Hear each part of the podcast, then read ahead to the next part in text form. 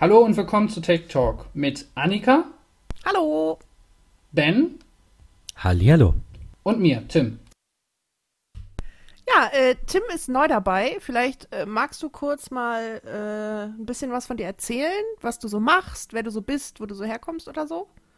Kurz Ja, und knapp. ähm, Ja, ähm, ich bin Tim, ähm, komme aus Dortmund, bin 28, arbeite hauptberuflich im Domain-Management und bin nebenbei halt noch Fotograf und speziell oder fokussiert auf Porträts, Landscapes und äh, Lifestyle. Das klingt so, als würdest du zu uns passen. ja, ich Ja, glaube auch. ja, Ja, ähm, schön, dass du da also, bist, Tim. äh, Tim äh, komplettiert unser Team. Oh, das war ein richtig gutes Wort. Ähm, ab heute. Und ähm, ja, wir haben noch ein paar andere Neuerungen. Und zwar ähm, nehmen wir alle 14 Tage auf. Das heißt, es gibt äh, neue Folgen dementsprechend auch alle 14 Tage von uns. Ähm, außerdem haben wir uns entschieden, ähm, euch ein bisschen mehr mit auf den Weg zu geben und ähm, möchten deshalb die Picks einführen. Also jeder von uns, der irgendwie was Cooles entdeckt hat, von dem man vielleicht denkt, dass es äh, noch nicht so weit verbreitet ist, ähm, kann das vorstellen und das, ähm, ja, fangen wir heute an. Ähm, ja. Möchte jemand von euch vielleicht weitermachen? Klingt gut. Ja, ähm, Microsoft hat einen neuen ähm, Laptop, einen neuen Surface-Laptop vorgestellt. Äh, über den wollen wir heute zuerst mal sprechen und auch allgemein über Microsoft, Amazon, Google, über die Tech Giants, was da so alles passiert im Valley. Ähm, Tim, du hattest gesagt, das äh, neue Surface ähm, gefällt dir sehr gut und hast auch noch ein bisschen mehr dazu zu erzählen. Ich würde dir jetzt einfach mal, äh, auch weil du quasi der Neue bist, zumindest heute in der Folge, ähm, den Vortritt lassen. Schieß los. Ja, genau. Erzähl uns was. Ähm, genau, Microsoft hat ja jetzt ähm, mit der Surface-Linie schon seit längerem so ein bisschen quasi mal, kann man sagen, aufgeholt. Sie haben halt mit dem ähm, Surface äh, Pro halt quasi angefangen. Die ersten Varianten waren ja nicht so berauschend. Ähm, mittlerweile ähm, haben sie da aber wirklich schon sich ordentlich äh, Respekt, kann man sagen, verdient. Ähm, vor allem, wenn man sich das Surface Studio anguckt. Ähm, und eben auch letztes Jahr das Surface Book und jetzt eben mit dem Laptop haben sie quasi das ähm, Angebot vervollständigt. Äh, richtet sich halt erstmal ähm, an Schüler, deswegen halt auch mit einer komplett neuen Windows-Version, Windows 10S, welche halt für Schulen hauptsächlich gedacht ist und Studenten. Und ähm, ja, der größte Punkt ist halt, oder der größte Unterschied ist halt der, dass sich halt nur Apps aus ähm, dem Store installieren lassen. Und äh, man kann das Ganze halt im Gegensatz zu diesem ähm, Windows 10 oder Windows RT, was sie es halt damals versucht hatten, kann man es halt auch nochmal upgraden auf ein vollwertiges Windows. Das ist halt so der größte Vorteil. Und ja, sie versuchen es halt dadurch günstiger an den Mann zu bringen. Also quasi keine externen ähm, Programme können draufkommen. Es, kann, es können externe Programme drauf, aber es muss halt über den Store vertrieben werden. Ähm, Apple hat ja Das meinte ich ja, genau. genau. Genau, also Apple hat beispielsweise ja auch schon, beziehungsweise Microsoft hat angekündigt, dass eben auch iTunes im Store vertrieben wird. Ähm, die komplette Office-Lizenz, beziehungsweise Office Suite kommt rein. Adobe soll unter Umständen auch noch weiter reinkommen. Und ähm, ja, ich meine, das Ziel ist klar, die wollen natürlich den Store damit pushen. Ja, klar, ja. Wobei es jetzt Das natürlich, erinnert auch. Sorry?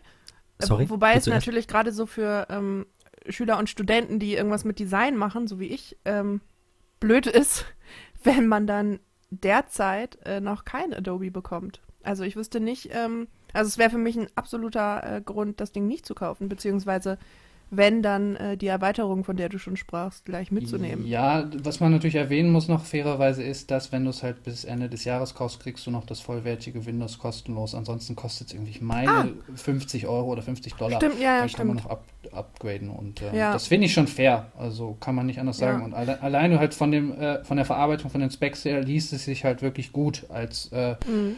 äh, Konkurrenz oder als Alternative zu einem MacBook beispielsweise. Ja, es klingt äh, halt von den, vom Funktionsumfang, dadurch, dass man irgendwie auf den App Store beschränkt ist, eher wie, ähm, wie so ein Tablet. Ja, die äh, Microsoft selbst ist halt, das ist der Punkt, ist halt, äh, Microsoft bringt diese Windows 10 Lizenz halt raus, ähm, um halt auch anderen Herstellern. Ich meine, die sind mit ihren Surfaces definitiv mehr im Premium-Segment vertreten. Ja. Die Geräte fangen bei fast 1000 Euro an. Ähm, allerdings dadurch, dass sie halt diese Lizenz haben, können halt auch andere Hersteller wie HP, Dell etc. auch schon Geräte, ich meine, der Plan war ab irgendwie 125 Dollar rauszuhauen. Und das ist natürlich dann schon, wenn man bedenkt, als Wow. Alternative ein iPad äh, kriegst du ab 400 in etwa. Ähm, ist das natürlich schon eine Ansage. Ja, und wenn man überlegt, ich meine, wenn du gerade sagtest, so ab knapp unter 1000, für etwas mehr als 1000 kriegst du halt auch ein MacBook mit komplett äh, den Programmen, die du brauchst, ne? Also. Ja, da ist halt die Frage, ob das nicht ja. ein Fehler ist, das so limitiert anzubieten. Weil ja. es erinnert ja in erster Linie an ein Chromebook, äh, also mit Chrome OS und dann an iOS. Und die sind genau, erstens ja. preislich anders, also selbst gut, außer das, das DIN A4 iPad Pro. Äh, aber die sind preislich auch in einem günstigeren Segment, die iPads und, und ähm, auch einige iPhones. Ähm, oder die meisten iPhones, die unter 1000 Dollar sind, nur die ganz großen dann irgendwie. Ähm, Mit Gold. weiß nicht, ob die sich damit einen Gefallen tun, das so zu limitieren. Aber es klingt auf jeden Fall erstmal nach einem Schritt in die Richtung, die alle anderen auch gehen. Lockdown. Also das, was alle immer an Apple kritisieren, dass das alles so ja vorgegeben ist und ne, so ein Einheitsbrei quasi. Ja, die Sache ist halt, ich meine, wenn man, man muss sich mal in so eine Lage als Hersteller versetzen. Ich meine, ich war damals auch absoluter, muss ich echt sagen, absoluter Gegner des äh, Mac äh, Stores, äh, wo er halt veröffentlicht wurde. Von wegen, ich habe es damals als goldenen Käfig bezeichnet, weil damals halt auch im Raum stand, es könnte durchaus sein, dass Apple sagt, wir erlauben bald nur noch Apps aus dem Mac App, Mac App Store. Und ähm, die, jeder Hersteller will natürlich oder ist da natürlich daran interessiert, ihn in sein eigenes Ökosystem irgendwie einzusperren. Und äh, deswegen kann man es auf jeden Fall nicht verübeln, dass sie es halt auch versuchen mit der Art und Weise. Und sie wollen Aber diese 30 Prozent ähm, Provision, war ganz schön teuer. Die, die, können nicht der Anreiz sein, so einen Dick-Move da zu machen. Also finde ich, bei, wenn wir wahrscheinlich ja in naher Zukunft, irgendwann in einigen Jahren, ähm, überwiegend Software-Abos haben, vielleicht in 10 Jahren, 20 Jahren, Wird vieles nur noch über Abo-Modelle ja. funktioniert, dann macht es natürlich wieder Sinn auch für den Hersteller. Aber jetzt aktuell, wo du Software einmal kaufst und der kriegt 30 Prozent oder so, weiß ich nicht, ob das so, so sinnvoll ist, dass jetzt, aber äh, wer sagt das? Ich, ich bin bekennender Apple-Fan und die machen das ja ähm, auch mit ihren Produkten. Äh, jetzt vielleicht nicht so mit dem Store, aber ne, mit diesem Ökosystem und die Leute dran binden, das ist so, ja, der allgemeine Gedanke wohl jetzt im, im Silicon Valley. Ja, auf jeden Fall. Also man merkt auf jeden Fall, dass der Trend in die Richtung geht. Und ähm, ich sag mal so, Abo-Modelle sind ja jetzt auch nicht beispielsweise unbedingt äh, das so ganz das Schlimmste. Ich meine, ich war auch, habe mir am Anfang auch ein bisschen gegengesträubt, weil man hat, wenn man nicht mehr zahlt, hat man die Software quasi nicht mehr. Natürlich ist das ein Nachteil. Ähm, man darf allerdings auch nicht vergessen, ich meine, was zahlt man mittlerweile von Adobe Photoshop mit Lightroom? Das sind 10 Euro im Monat. Dafür hast du einen Photoshop. Dafür hat man damals irgendwie, wenn sich nicht früher, ich meine, früher hat es jeder irgendwie per USB-Stick oder Festplatte kopiert. Ähm, und wenn du es halt bezahlt hast, dann waren es auch mal im locker 1000 D-Mark oder Euro. Und mittlerweile für einen Zehner immer die neueste Lightroom oder Photoshop-Version. Das macht sich schon. Äh ich wollte gerade sagen, man darf ja auch die Vorteile nicht vergessen. Absolut. Der Nachteil, also. den sehen die Leute immer. Gerade finde ich, äh, in Deutschland ist es so, gerade Deutsche sind sehr preisbewusst und manchmal auch sehr geizig, aber wir kriegen es ja Geiz von, ist geil. Äh, von Media Saturn schon vorgelebt, dass Geiz geil ist und wir nicht blöd sind. Ähm, und sind dann trotzdem blöd und sagen, ich kaufe das jetzt lieber einmal für einen horrenden Preis, den ich jetzt direkt vor, vor ähm, auslegen muss halt quasi. Und äh, in vier Jahren, ich habe die Diskussion ständig mit Kunden. Klar, Microsoft, Office 365, ja oder nein, kaufe ich es lieber. Es gibt, glaube ich, keine perfekte Antwort für jedes Szenario also was heißt glaube ich, es, es, sagt die Erfahrung, das es gibt's nicht. Jeder Kunde hat andere Bedürfnisse, aber grundsätzlich würde, bin ich eigentlich mittlerweile pro Abo, weil ich einfach den Vorteil darin sehe, du hast keine, äh, zum Beispiel auch Abschreibungen, auch bei teurerer Software, die musst du ja auch, auch buchhalterisch, musst du die wieder abschreiben. Und so hast du einfach, ist wie ein Leasingauto. Jeder Unternehmer liest sich Autos und mietet oder pachtet sich Grundstücke, aber bei der Software kommen dann immer die Fragen, können wir das nicht kaufen? Ich glaube, ja, ich, ich, glaub, ich glaube, kommt, ja.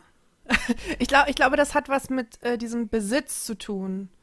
Also wovon, wovon gerade viele weggehen. Also dieses, äh, es ist nicht mehr wichtig, etwas zu besitzen. Ist doch genauso wie mit der sondern, Musik. Ja, genau, sondern nur auf etwas zugreifen zu können.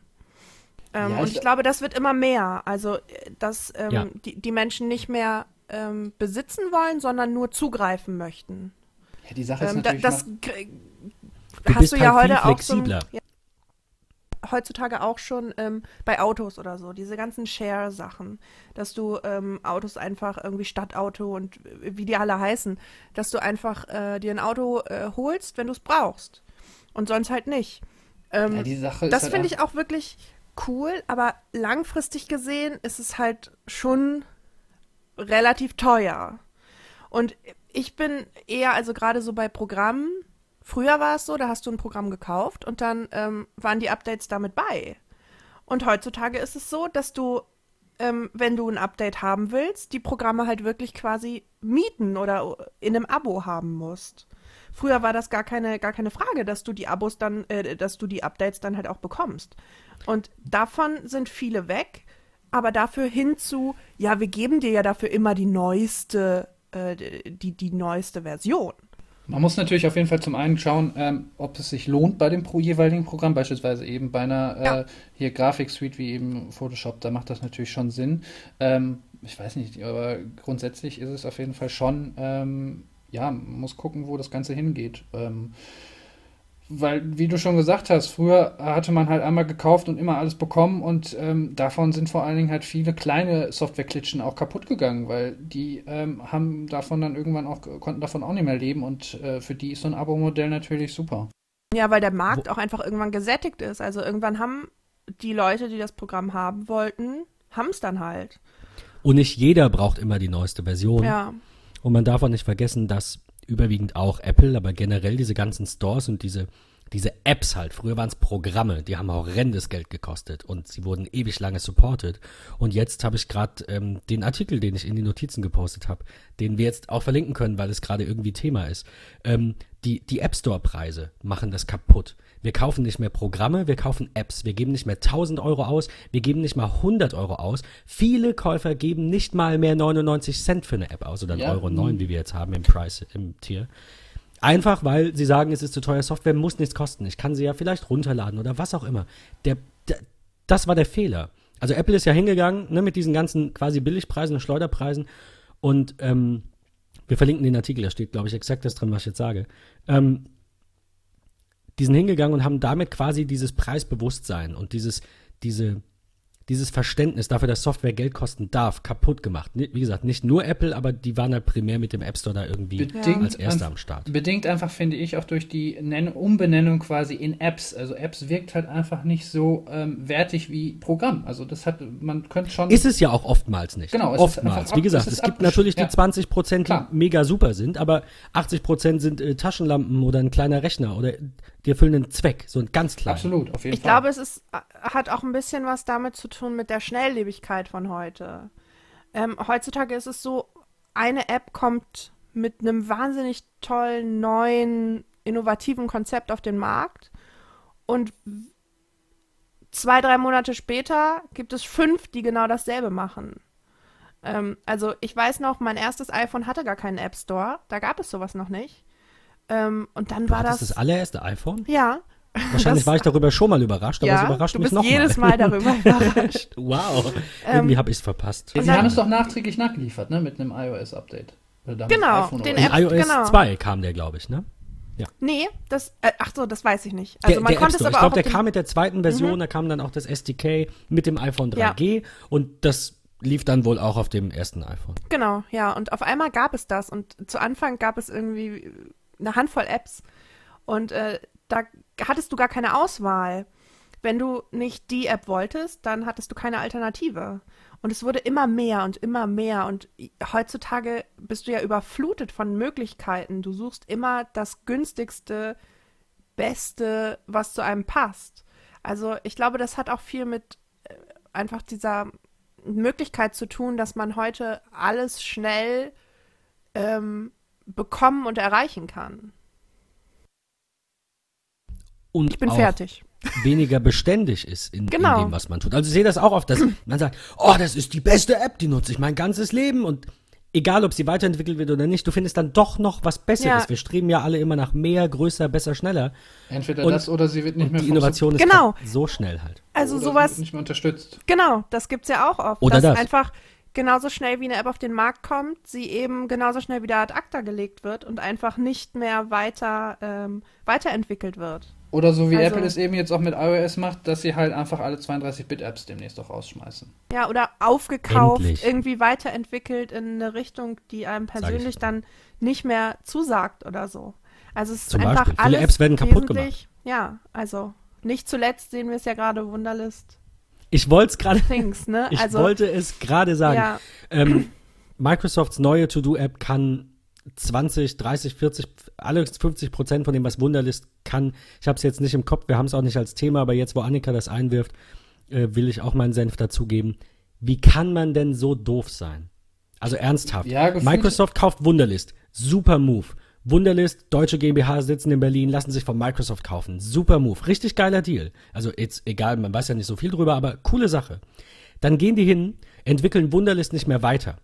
Ich habe, äh, seit ich Sierra habe, glaube ich, habe ich das Problem oder seit einem der Updates, dass Wunderlist nicht mehr im nativen Vollbildschirm Fullscreen-Modus laufen kann, side by side mit einem anderen Programm. Das gibt's ja, diesen Splitscreen. Das geht nicht mehr. Dann schreibe ich denen vor fünf Monaten, könnte das machen. Ja, äh, mal gucken. So nach dem Motto, wir haben gerade andere Prioritäten, aber danke, dass du es sagst. Drei Monate später, Microsoft kauft die. Und was ist jetzt? Es ist nur die Hälfte drin. Ja, man darf aber, man muss, ähm, man darf nicht vergessen, ähm, du weißt nicht, wie der Quellcode aussah ähm, oder aussieht. Es kann durchaus sein, dass, der, dass die einfach einen absolut grottigen Quellcode haben, dass Microsoft gesagt hat, komm, äh, der ist so grottig, wir schreiben den ganzen Bums einfach mal neu und ähm, haben dann halt erstmal momentan Wert auf das Design gelegt, was momentan ja auch Ich gehe halt nicht davon von aus, weil das Design so gut aussah. Aber ja, es mag sein, dass das, äh, ne, außen hui, innen pfui. Man weiß es nicht. Aber du hast recht, natürlich. Es mag irgendwelche Gründe dafür geben. Nur hätte ich dann wahrscheinlich trotzdem länger gewartet. Und vielleicht erstmal announced und gesagt, hey, wir haben Wunderlist gekauft, Wunderlist wird nicht mehr weiterentwickelt, wir machen was Neues. Und es dauert noch drei Monate.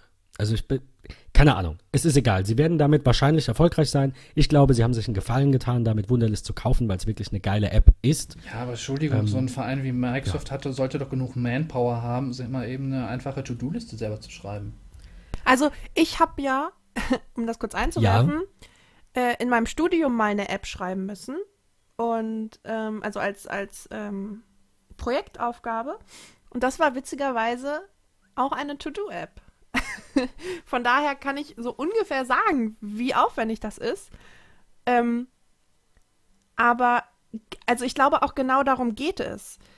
Wenn, wenn man nicht gerade auf der anderen Seite steht, also auf der Seite von jemandem, der vielleicht auch weiß, wie komplex so ein Quellcode ähm, und dieses Schreiben von immer mehr Technik, was da rein soll, sein kann, dann kann man sich vielleicht auch weniger vorstellen, so und so viel Geld dafür hinzublättern. Also wisst ihr, was ich meine? Wenn man nicht weiß, wie viel dahinter steckt, ist man auch nicht so sehr bereit, viel Geld zu bezahlen. Und das ist ja noch eine Aber du weißt, wie viel dahinter steckt Genau. und gibst auch ungerne Geld aus für Apps. Meine ich. Also, also du bist jetzt schon jemand, der sagt, oh, äh, Drop zum Beispiel. Wir hatten es ja davon. Diese Drop-App, die haben wir, glaube ich, auch mal im Podcast vorgestellt für den Mac, diesen Farbpicker. Äh, da hatten Annika und ich davon, dass es da eine iOS-Variante geben sollte mit so einem mit so einem iCloud-Sharing quasi, dass man dann die, die Farbwerte äh, direkt einfügen kann. Wie Ja, viel dass würdest man du halt dafür ne- ausgeben, man- Annika? Was wäre dir das wert? Meinst du jetzt als iOS-App? Als iOS-App. Universal. Aber wo ist da, also weil ich, ich, ich würde einfach behaupten, du bist schon preisbewusst. Also du gehst jetzt nicht hin, zum Beispiel, weil wir es auch vorhin von Things hatten, äh, über das wir leider noch nicht sprechen dürfen, aber wir freuen uns auf äh, ein ausführliches Review in der nächsten Folge, um schon mal so ein bisschen zu pitchen und äh, zu hoffen, dass alle Hörer dranbleiben. Äh, Things wird äh, 80 Euro weiterhin kosten, beziehungsweise es gab ja minimale Preisanpassungen äh, im, im App Store selbst, daher weiß ich es nicht genau. Aber äh, Things 3 kostet 50 Euro für den Mac wird's kosten. Äh, die, äh, die iPad- und iPhone-Version sind getrennt, kosten also nochmal 20 und nochmal 10. Das sind 80 Euro insgesamt. Ich werde am 18. Mai, wenn es raus ist, dreimal auf Kaufen klicken, weil es mir das wert ist. Und ich glaube, du würdest dir nicht für 80 Euro Things kaufen, obwohl es meiner Meinung nach die beste To-Do-App der Welt ist. Aber das ist ja dann auch Ähm. wieder einfach die Sache, was man je, was jeder eigene von uns halt Nein, nein, das- nein, das- Nee, nee, nee, frage ich. darum geht's gar nicht, Interessiert sondern mich ja. ich sag mal so, wenn ich Vollzeit verdienen würde und das Einkommen hätte, was du hast, dann würde ich das auch machen. Wie das klingt. Naja, aber es ist ja Nein, nein, so. ich bin, ja, okay. Für mich sind Das- 80 das ist natürlich ein Euro Argument. schon irgendwie äh, knapp ein Viertel von dem, was ich monatlich verdiene. Also das ist ja, das kannst du ja so nicht vergleichen quasi. Ist, äh, la, lass gelten. Absolut. Stimmt. Ähm, aber äh, würde ich jetzt irgendwie, keine Ahnung, meine 1500 Euro oder 2000 Euro im Monat verdienen, wäre das für mich auch keine Frage, weil's, weil, ich's, weil ich sowas auch einfach gerne unterstütze. Und ich habe auch in den letzten, Okay. in den letzten Jahren gemerkt, dass ich ähm, dass sich da wirklich mein, mein Fokus gedreht hat. Also, dass ich wirklich im Kleinen, also jetzt nicht für 80 Euro so ein Programm mal eben, aber schon im Kleinen bereit, bereiter bin, ähm, coole Sachen und Sachen, die ich supporten will und hinter denen ich stehe, auch, wo ich dann sage, ja gut, dann kostet das halt irgendwie, keine Ahnung, 5 Euro mehr oder äh, Betrag X mehr, aber dafür finde ich es einfach eine geile Sache und das will ich supporten. Und das ist, glaube ich, auch eine Altersfrage, unabhängig davon, dass es eine Einkommensfrage ist. Aber das ähm, merke ich auch bei mir. Also um zu, auf Drop zurückzukommen, ich würde dafür schon Geld ausgeben, weil ich es einfach cool finden würde, wenn man, abgesehen von Adobe, einfach eine Farbbibliothek hat, wo man, wo ich unterschiedliche Projekte anlegen kann. Da habe ich dann zum Beispiel ähm, für jeden meiner Kunden einen Ordner oder einen Reiter. Und da sind alle Farben drin, die irgendwie in die Corporate Identity spielen. Da muss ich nicht Das jedes wär's. Mal, da muss ich nicht jedes Mal wieder in irgendein anderes Programm oder in irgendeine Notizen-App, wo ich mir die ganzen Farbwerte aufgeschrieben habe, oder ins Corporate Identity gucken oder so, sondern habe einfach meine Farbbibliotheken mit den ganzen Werten da drin. Und wenn Drop zum Beispiel sowas machen würde, natürlich würde ich dafür Geld ausgeben. Ich fände das Aber mega gibt es, geil. das gibt es von Adobe, oder? Ja, es gibt halt so Cooler von Adobe. Das ist so ein, so ein ich, ja. Online-Programm. Ja, das gibt es. Aber ich meinte jetzt plattformunabhängig. Aber ist es doch. Es gibt davon, meine ich, eine iOS-App. Also, ich weiß auch nicht, ob es was kostet. Ich habe das Ich vor drei, vier, fünf Jahren mal benutzt. Nur Aber wenn es kostenlos wäre, wäre es doch genau das, was du suchst. Aber ich du meine kannst sogar bei, eine Web-App.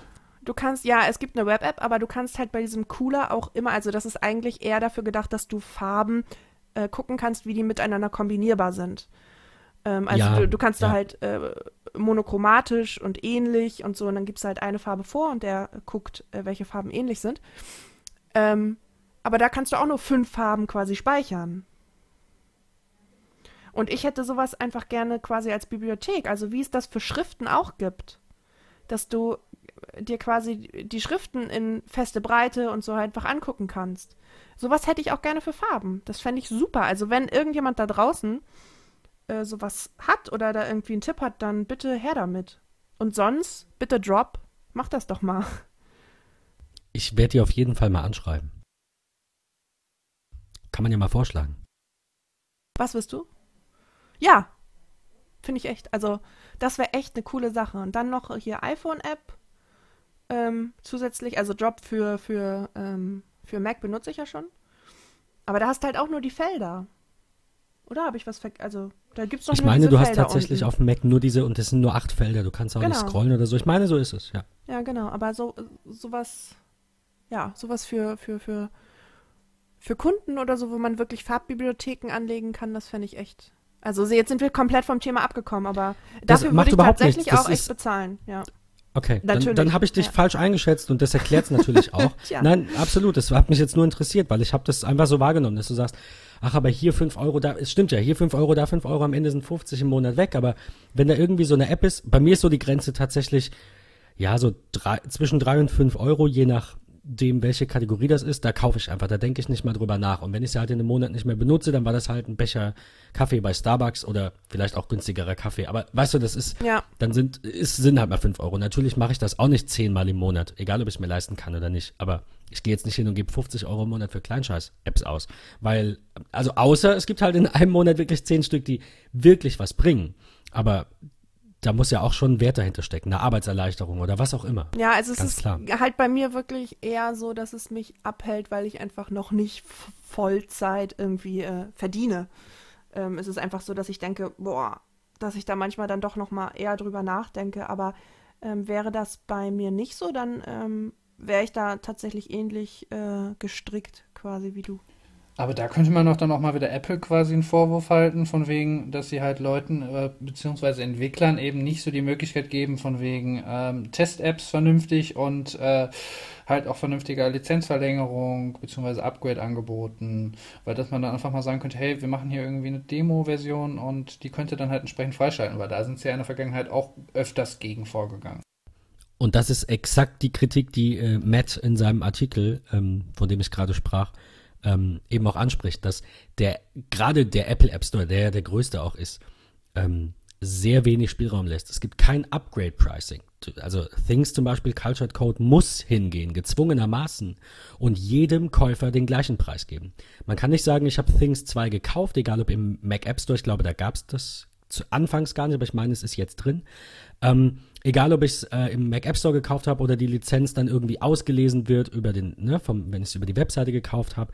Es sollte eine Möglichkeit geben, dass ich als als Stammnutzer für ein Upgrade eben bezahle auf die neue Version, aber eben nicht ganz so viel. Und die gibt es nicht. Aber warte Das ganz ist so. kurz, das hatten, genau dieses Ding hatten wir doch gerade bei, ähm, sorry, jetzt greife ich ein bisschen vor, aber bei dieser Instagram-App, wo man Ja, dann bei die alte, Flume, was ich gleich auch noch taggen wollte. Genau. Als Picken, Pick nehmen wollte. also wo, wo man das, ja, also wir wollen jetzt gar nicht äh, großartig darüber sprechen, was die App kann, ähm, weil das Tim euch nachher noch erzählen wird, aber da war das doch so, dass man, äh, wenn man die alte gekauft hat, konnte man die dann innerhalb der App reinziehen und hat dann halt extern, äh, nicht Ja. direkt, aber halt extern von denen dann Discount-Code bekommen. Ja, Wobei also, das natürlich was anderes ist, weil es ist ja umgekehrt. Er sucht ja nach dem Mac App Store Receipt, nach der Rechnung quasi, die da Genau. ähm, äh, versteckt abgelegt wird und schaltet dann die App frei. genau, weil Eine die App, halt, die im Mac App Store ist, da müsste Apple ja erstmal irgendeine, irgendeine Schnittstelle anbieten, irgendeine API anbieten, mit der du dann quasi dem Mac App Store sagst, ich bin schon Käufer. Und das darf nicht fakebar sein, sonst geht ja jeder hin und kauft nur Upgrade-Preise. Und das würde nicht nur Apple stören, wegen der Marge, die fehlt, sondern natürlich vor allem die Entwickler. Nee, das verstehe ich jetzt gerade noch nicht. Also Things könnte das doch genauso anbieten. Nein, weil Things, ich rede vom Mac App Store. Ich rede ja nicht davon, das umgekehrt zu machen. Das könnten sie. Sie könnten sagen, wir vertreiben es nur über die Webseite und jeder, der die Version vorher über den Mac App Store hatte, der kriegt einen Discount. Oder der sie über uns gekauft hat. Natürlich geht das. Aber Ah. umgekehrt geht's nicht. Wenn ich im Mac App Store selbst eine App kaufe und der Entwickler bringt ein Upgrade raus, dann hat er keine Chance, das irgendwie zu erkennen. Er kann es entweder innerhalb dieser gleichen, ich glaube, man, das ist irgendeine ID, ich glaube, man nennt die Bundle-ID von dieser App, äh, kann man es entweder unter dieser gleichen ID einstellen, dann ist es kein echtes Upgrade. Es ist zwar eine neue äh, äh, Major-Version, ne, ein 3.0 zum Beispiel, aber es ist die gleiche App für Apple und somit muss ich sie nicht bezahlen, weil ich habe sie gekauft. Wenn ich eine neue App einstelle, also ein neues Bundle, eine neue App-Datei hochlade, dann kostet die einen Preis und nicht zwei Also- und nicht für die, die die schon haben, das und das fehlt. Also du meinst quasi, wenn man ähm, beide Versionen nur aus dem App Store hat. Genau. Der App Store Ja. selbst kennt keine Upgrade-Preise, egal wo du die App her hast. Selbst wenn ich Things 2 über die Webseite gekauft hätte. Ich krieg dem App, der App Store bietet ja gar nicht die Plattform, bietet ja gar nicht die Schnittstelle, dass irgendwie äh, dem gesagt werden kann, Ja. dass ich schon ein Kunde bin, quasi. Ja, ich verstehe, weil um dieses Reinziehen mit der App zu machen, musst du sie ja erstmal kaufen. Genau, das ist natürlich bei Flume, Fl- Flume eine andere, ein anderes Ding gewesen. Da ist es so, dass die App an sich kostenlos ist und du die Pro-Version freischalten kannst innerhalb der App, indem du das reinziehst. Und dann für die Pro-Version Discount bekommst. Aber um Things 3, um das bei Things 3 zu machen, musst du sie ja erstmal im App Store klicken. Nee, es geht, nein, nein, du, du hast einen Denkfehler. Es geht so oder so nicht. Es geht so oder so nicht. Es, das Aber- gibt's nicht. Apple bietet das gar nicht an. Fl die Flume-App, die 2.6, über die, über die Tim gleich spricht, das ist keine Mac App Store App. Die gibt's nicht mehr Mac App Store. Genau aus diesem Problem. Ja, ja, eben, genau. Aber Also, wenn, ne? es, wenn Genau. Things, die Nein, dann eigentlich eben. wäre das Problem, eigentlich wäre das Problem, weswegen ähm, Flume rausgeschmissen ist, weil Apple ähm, Bedenken hatte bezüglich so, ja, des sorry. Copyrights. Aber Entschuldigung. das ist, ja, ist egal. Ähm. Du meinst das auf eine andere App bezogen. Das war, glaube ich, die WhatsApp-App. Bin nicht sicher. Aber, Aber also ja, nee, bei dem war es was anderes. Aber es gibt sehr viele Entwickler.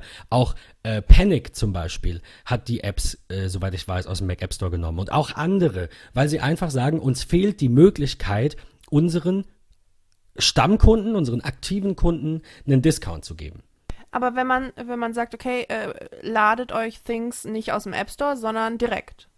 Das Na, selbstverständlich geht das dann, weil die Dann dann, ja diesen es. ganzen Genau. Restriktionen nicht unterliegen. Aber dann du haben sie auch das ja Pro- über die Ja, aber Plattform dann haben sie, verkaufen, ja, ja, wo klar, du dann die haben Promo sie die ganzen bekommst. Kunden halt nicht. Ja, ja, Der genau. Nachteil Genau. ist halt Genau. beim, der Nachteil ist halt bei den Mac App Stores, wenn du darüber kein App, äh, keine App, deine App nicht vertreibst, darfst du oder kannst du auch nicht auf die iCloud-Synchronisation Richtig. äh, zurückgreifen. Mhm. Ja, verstehe. Okay. Na, das ist natürlich blöd. Also ich dachte, es Und- gäbe halt eine Möglichkeit, wenn du die App innerhalb des App Stores geklickt hast und sie, und sie quasi drauf ist, dass du dann durch so ein Drop-Menü das machen kannst. Aber um das zu realisieren, Aber dann musst du sie ja auch erstmal klicken. Also dann müsste sie erstmal kostenlos sein. Da musst du sie klicken. Nee, nee, nein, nein, Und nein, dann nein, reinziehen, nein, das ist ja nein. auch Die Quatsch. neue App muss außerhalb des Mac App Store gekauft sein. Dann Ja, geht's. genau. Dann ist es aber auch, aber das geht. Dann ist es auch egal, wo die alte herkommt. Das geht Ja, doch trotzdem. Aber es ist das halt. funktioniert, nur andersrum nicht. Ja, genau. Aber es ist halt blöd, dass sie das nicht mal so anbieten. Also, dass die App halt, wenn sie im Mac App Store mit dieser Möglichkeit des Reinziehens und dadurch einen Discount zu bekommen angeboten wird, nicht da sein darf. Anscheinend. Weil sonst wäre es ja kein Problem. Naja, die wollen, also Culture Code zum Beispiel, meine ich, vertreibt die App tatsächlich nur über den Mac App Store. Und es gibt auch viele Entwickler, die genau das wollen, weil sie diesen ganzen Stress mit Rechnungsstellung und Co. gar nicht wollen. Sagen die, sie stellen es nur auf dem Mac App Store ein. Und dann haben die aber natürlich, logischerweise, wie auch in anderen Dingen, Einschränkungen. Und zum Beispiel diese Upgrade-Preise. Und das, das, es geht halt einfach nicht. Ja, Und- genau. Aber Ja. Mac könnte, also Apple könnte ja sagen, ja gut, wir machen keine Update-Preise, aber es ist euch gestattet, wenn man die App runtergeladen hat, durch halt dieses, nimm die alte App, zieh sie da rein, die Schnittstelle so. zu öffnen. Das meinte ich. Das wäre, ach so, jetzt ist der Ja, Groschen bei mir aber gefallen. das dafür- wäre natürlich eine, eine Option. Genau, aber dafür müsste ja Things 3 dann erstmal per se kostenlos runterladbar sein. Richtig, Weil und die sonst muss man ja- per In-App-Purchase Genau, freigeschaltet weil werden. sonst müsste man ja, um das runterzuladen, erstmal die 30 Euro bezahlen und dann ist es ja auch, also die äh, Omni hat das jetzt so gemacht. geben ja dann kein Geld zurück. Also müsste Nee, quasi das Things nicht. 3 kostenlos sein und dann könnte man, wenn man das, die, alte App noch hat, durch reinziehen, freischalten, dass man einen Discount bekommt. Das wäre so Aber die erzähl das, einzige mal, erzähl das mal einem einfachen User, der gerade mal froh ist, dass er die Richtig. Maus äh, Und- zum Ja, ja. Apple-Logo hin. Und wahrscheinlich bekommt. gibt es deswegen dieses Upgrade-Pricing auch noch nicht. Und es gab jetzt ein Interview mit Phil Schiller, wo er auch gesagt hat, dass es, dass es schon, also dass es aufgrund des, also schließt sich der Kreis, aufgrund des Abo-Modells und viele äh, Entwickler steigen auf Abos um, deswegen nicht ganz oben auf der Prioritätenliste von Apple steht, weil Upgrade-Pricing einfach irgendwann wohl auslaufen wird und es nur noch Abos gibt. So sieht Apple das, schätze ich. Nutzt ihr Abos im Mac Store? Mm, nein. Ich Eins. auch nicht. Tatsächlich Nein. eins. Weil ich wirklich noch so alte Schule quasi bin und halt wirklich das, ich möchte das einmal kaufen und dann soll es immer. Also bei Programmen bin ich da wirklich so, ich möchte es einmal kaufen und dann so, möchte ich das immer haben. Also äh, ich meine, auch Photoshop und so, ähm, die benutze ich länger, als es sich lohnen würde. Also wenn du sagst, ja gut, hier 10 Euro im Monat, ähm, ich weiß gerade nicht, was die Du hast, halt Lightroom, du hast halt Lightroom und, äh, Genau, und Photoshop, dabei. genau. genau. Ich Dieses Fotografie-Bundle ist das. Ja, genau. Ich weiß gerade nicht, was das ähm, gerade im Einmalkauf kostet, ähm, weil Studenten Ich haben ja meine, eh noch ist- andere Preise. Ja, aber ich meine 60 Euro. Der Nachteil ist dann aber auch, du kriegst nur Bugfixes. Sobald die irgendwie neue Kameras oder so ergänzen, die dann halt in das äh, Ja. Profil reinkommen, musst du direkt wieder ein Upgrade kaufen. Also wenn du dann überlegst, 60 Euro, dann sind das quasi, habe ich das quasi in sechs Monaten wieder raus sozusagen. Zum Beispiel. Ich bin mir nicht sicher mit den 60 Euro genau, aber ich meine, ja, das aber also Pi mal Daumen jetzt um den äh, Dreh. machen wir das mal so.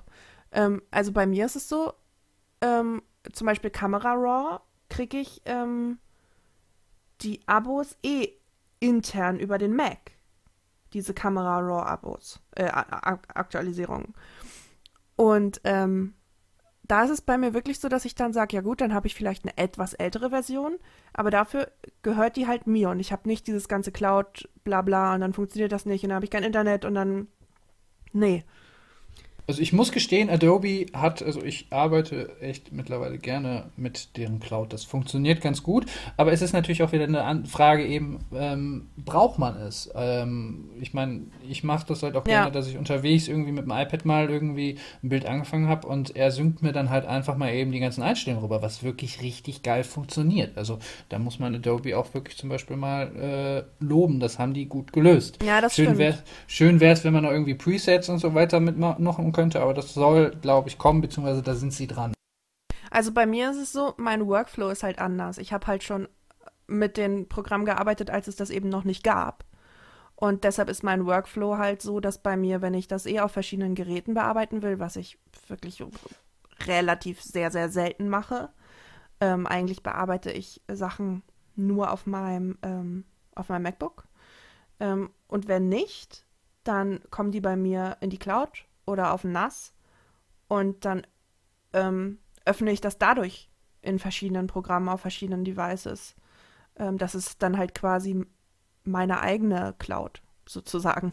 Und ähm, dann hätte ich meinen mein Workflow, ja, hätte ich umstellen können und dann halt äh, die, die Adobe Cloud benutzen. Aber dadurch, dass ich das vorher schon so gemacht habe, es für mich passt, ähm, bevor es ja, die Möglichkeit überhaupt gab, passt klar. es halt für mich. Und, es ist immer eine ähm, Frage, ob, wie dein Workflow ist. Genau. Und es ist einfach quasi eine Abspeicherungssache, ob du das direkt in der Adobe Cloud hast ähm, und es synchronisiert wird oder du es halt speicherst und auf einem anderen Device einfach öffnest. Ähm, deshalb, ja. Also da bin ich wirklich noch so, ich will es kaufen und dann will ich es auch haben. Man erkauft sich oder ermietet sich ja mit vielen, vielen von diesen Abos auch immer so einen, das was Tim sagte, so einen coolen Cloud-Sync, so irgendwas, was anders nicht geht. Wie zum Beispiel, nur wenn du über den Mac App Store vertreibst, darfst du die iCloud-Datenbanken, diesen iCloud-Sync ja. nutzen. Das wusste ich tatsächlich ähm, nicht, habe ich mir noch dafür, nie Gedanken drüber gemacht. Wobei ich an dieser Stelle noch mal ganz kurz Agile Bits äh, loben möchte, die ja äh, One Password machen. Und die haben Geiles es tatsächlich Ding. geschafft, und es geht, die haben es tatsächlich geschafft, dass man auch mit der nicht-iCloud-Version quasi mit iCloud synken kann. Ähm, also da gibt es dann so eine Web-API von Apple und man kommt da dann doch irgendwie an iCloud dran äh, unter Windows, so irgendwie sowas. Und äh, das ist halt ziemlich geil. Apple sagt ähm, nicht mehr, es war ja sehr restriktiv, iCloud ist Apple only, sondern es geht dann eben auch mit der, ich meine, es war die Windows-Version oder, oder irg irgendwie sowas. Es ist auf jeden Fall schon, schon ein bisschen her oder die, die Version außerhalb des Mac App Stores. Und das ist ziemlich, ziemlich cool. Und dafür zahle ich dann auch gerne für so ein Abo, wenn ich eben dieses, diese ganze Magie dafür bekomme. Wenn ich nur das Programm bekomme und regelmäßig Updates, finde ich das auch albern. Und, ja, mein äh, gegenteiliges Beispiel vielleicht ist zum Beispiel, wofür das ist das einzige Software-Abo, was ich im, Mac, im iPhone oder im iOS Store tatsächlich habe, das ist Infuse. Das ist so ein Media Player für iPhone und ähm, iPad. Ähm, kann das kann man sich halt kostenlos runterladen und ähm, ich bin sofort fertig. Und äh, die Pro-Version kannst du halt nur, musst du halt äh, machen, wenn du die halt holst, dann kannst du halt irgendwie Samba-Shares und so weiter nur nutzen. Und erst dann geht es. Das ist halt für mich leider Gottes. Äh, Aber ist, ist das ein Abo dann? Das ist ein Jahresabo. Ich glaube 5 Euro. Aber 5 ja. Euro für ein Jahr ist ja auch ja, nichts. Ach, klar. Absolut. Also ich fand es halt auch, die Jungs sind auch machen einen coolen Job. Auch man kann da auch regelmäßig sagen, hier, ich hätte gern das und das und die hören halt auch einem zu. Das ist ja, halt, finde ich, auch wichtig. Genau. Das, dann kommen wir wieder zum Punkt ähm, Software-Wertschätzung. Ja, genau. Das ist genau sowas, wo ich dann halt auch sage, ja komm, für 5 Euro im Monat, äh, für ein Jahr, gar keine Frage. Wenn ich das geil finde, dann bitte. Also selbst wenn es dann noch irgendwie ähm, irgendwelche Apps gibt, die das irgendwie günstiger machen oder so. Aber für 5 Euro im Jahr ist das dann einfach auch keine Frage. Aber was ich zu, bei One Password sagen will, das ist halt zum Beispiel auch ein echt gutes Beispiel ähm, für sowas, wo es auch Sinn macht, dass es so ein Cloud ist. Äh, also, dass es die Cloud gibt. Weil Passwörter sind halt nochmal eine ganz andere Sache als Bilddateien, die man in einem bestimmten Format ähm, abspeichert, sodass man sie auf den gleichen Programmen öffnen kann. Ähm, One Password ähm, die hast du ja nicht im Klartext. Also das, das, äh, speicherst du ja hoffentlich im Normalfall nicht in einem Windows äh, in einem Word-Dokument ähm, oder in einem Pages-Dokument, ähm, was du dann halt auf eine Cloud packst, damit du es auf jedem auf jedem äh, Device öffnen kannst. So bei One Password macht es halt wirklich Sinn, die Sachen in der Cloud zu speichern, vorausgesetzt, es ist natürlich safe. Ähm, was es einer, zu sein scheint. Ja, ich, die haben ein extrem langes White Paper, ja. das sehr intensiv beschrieben ist. Ich glaube, sie hatten auch schon einige Audits gehabt. Und das, okay. oh, tak, tak, und das dann eben in der Sorry. Cloud äh, zu speichern, damit man es dann auf dem ähm, iPhone einmal hat, auf dem iPad einmal hat, auf dem MacBook einmal hat, je nachdem, wo man es eben braucht und sehr komfortabel seine Passwörter und seine Benutzernamen dort anlegen äh, und speichern kann. Also das ist einfach eine Sache, wo ich denke, ja, geil. Und da bezahle ich dann auch gerne für dieses, äh, für diesen Service eben extra. Aber, Aber halt bei, nicht für die neueste Taschenlampen-App oder so, ist klar. Genau. Es muss schon und, wirklich einen Mehrwert bieten, genau, wo man bei, auch versteht, warum die monatlich Geld brauchen ja, quasi. Und gerade und, und bei, bei, bei äh, Adobe sehe ich das halt nicht. Also da ist halt dieses, diese Cloud-Anbindung für mich, also für mich persönlich, einfach unnötig, weil ich ähm, meinen Workflow halt nicht daraus aufgelegt hab, ausgelegt habe, weil ich eben schon, bevor es das alles gab, damit gearbeitet habe. Ja. Nachvollziehbar. Oh. Ähm, ja, ich, ich würde jetzt tatsächlich mal versuchen, zum nächsten Thema überzuleiten. Wobei es fast das gleiche ist, aber wir haben uns jetzt ein bisschen am Store aufgehangen. Ich fand es trotzdem sehr interessant. Ja. Ähm, wo wir so beim Thema iOS-Apps so ne? sind. Ja. Wir kommen so von einem zum ähm, anderen. Sorry. Microsoft hat äh, auf der Build 2017, also quasi die, die WWDC aus Redmond, haben sie ähm, angekündigt, dass iOS-Apps auch mit der neuen Version von Visual Studio geschrieben werden können. Die Hölle also friert zu. Windows-Rechnern. Die, die Hölle friert zu. Äh, Tim, du hattest dazu ein bisschen mehr gelesen als ich, meine ich. Dann jein, würde ich dir den Vortritt jein, mal also ich hab, überlassen. Ich habe mir so ein bisschen halt natürlich geguckt, was Microsoft so auf der Bild so rausgehauen hat. Eben, wie du schon zu allen gesagt hast, eben Visual Studio gibt es halt auch jetzt äh, für den Mac und dann kann man halt ähm, entsprechend ähm, iOS-Apps äh, dafür natürlich entwickeln. Und ähm, ja, das ist zumindest schon so eine Öffnung auf jeden Fall in dem Sinne. Und ähm, gleichzeitig kannst du natürlich auch schon, oder konntest du schon länger auch iOS unter Windows programmieren. Und ähm, Xcode wird halt noch entsprechend zum Kompilieren benötigt. Man konnte vorher schon iOS-Apps unter Windows äh, entwickeln. Ich meine, das Visual Studio unter äh, Windows konnte das Ganze schon machen. Also die konnten schon äh, mit dem Programmcode umgehen. Ähm, halt nur zum Kompilieren braucht es halt noch natürlich noch einen Mac wegen Xcode. Brauchst du jetzt aber immer noch. Genau, genau, genau. Was halt jetzt neu ist, ist jetzt eben, dass es Visual, was jetzt Visual, was jetzt neu ist, ist eben, dass Visual Studio jetzt eben auch für den Mac vorhanden ist. Ach so, sorry, ich, ja, okay. Zum ja, Ausführen und Kompilieren brauchst du noch, weil ich glaube, das ist einfach eine Sache, die ähm, so verschieden ist, wenn ich da kurz mit meinem Programmierrandwissen, ähm, ich glaube, es ist einfach ähm, etwas, was so, so. Ist so Randwissen mehr oder weniger als Halbwissen? Ich glaube, das ist eine Mischung. Darüber das möchte ich keine Auskunft geben. Nein, Vielleicht hört Sache mein Programmiergebrauch zu. Die Sache ist natürlich, die, man braucht natürlich den Compiler und ähm, genau, und weiß, das wollte ich gerade sagen. Äh, und ich glaube, die, diese Compiler sind ähm, je nach Betriebssystem so verschieden, dass es äh, tatsächlich ähm, besser und ähm, machbarer ist ähm, und nicht anders möglich, als ähm, das, was du geschrieben hast, dann auf dem äh, nativen Gerät, wo du es auch ausgeben möchtest, zu kompilieren. Ja, es kommt drauf an. Ich meine, Microsoft hat ja, ach Microsoft, äh, Apple hat ja jetzt mit Swift äh, deren eigene oder deren Programmiersprache auch als Open Source äh, zur Verfügung gestellt. Die soll ja auch auf Servern laufen und hast ja nicht so gesehen, wo noch. Ähm, es wäre natürlich möglich, ich ohne mich jetzt auch weiter eingelesen zu haben, wäre es natürlich auch, oder sollte es für Microsoft möglich sein, die auch zu sagen, hey, äh, wenn du eine Swift-App entwickelst, äh, wir bieten ja auch den Compiler ähm, eben aus dem Grund oder eben aus der Möglichkeit, weil ähm, Apple eben die ähm, Sachen auf GitHub zur Verfügung stellt. Ja, und besonders ist es halt auch nicht so relativ, nicht so sehr kompatibel oder ähm, äh, be bequem, wenn du zum Ausführen von dem ganzen Teil trotzdem noch einen Mac brauchst. Dann sitzt du halt an einem äh, Microsoft-PC äh, und ähm, programmierst das alles, aber um zu gucken, ob es geklappt hat, brauchst du dann halt doch einen Mac. Ja gut, das bedeutet ja aber auch, dass wenn du jetzt ein Designstudio bist und halt mit Windows arbeitest und überwiegend was für Windows rausbringst, du vielleicht sogar einen Großteil deines Codes einfach weiterverwenden kannst in Visual Studio. Das ist der Plan von Microsoft. Du dann einen kleinen Mac Mini Server oder einen, einen, Mac Pro da stehen hast, der das Compiling automatisiert übernimmt. Okay, es gibt ja auch so, so einen Xcode und Compiling Server und so ein Gedöns also von ist, Apple. ist es quasi ähm. so, dass, dass der Code dann auch, also die Sprache, in dem das Ganze stattfindet, so ähnlich sein soll, für Mac und Windows, dass du den Code übernehmen kannst. Also Microsoft hat da so das Bestreben. Das. Ja, Microsoft hat da das Bestreben, dass du halt wirklich nur noch Kleinigkeiten anpassen musst. Ich meine sogar, Visual Studio kann das sogar fast selbst machen. Der sagt ja einfach ja, irgendwie, gib mir den Code und ich passe da entsprechend die Sachen an, dass du als Entwickler im Endeffekt wirklich nur noch Kleinkram ändern musst, um dann halt auch beispielsweise deine Mac oder iOS App auf dem Windows Store zum Laufen zu bekommen. Das ist tatsächlich, äh, ich würde mal sagen, ein Durchbruch. Ich würde mir dasselbe ja. natürlich auch von Apple wünschen und, äh, und würde auch gerne äh, die, die, einfach diese Apple-Design, ähm, ja, Designsprache, nennen wir es mal, würde ich auch tatsächlich gerne auf anderen Geräten sehen, weil ich finde iOS-Apps sehr kommt, schön. ja.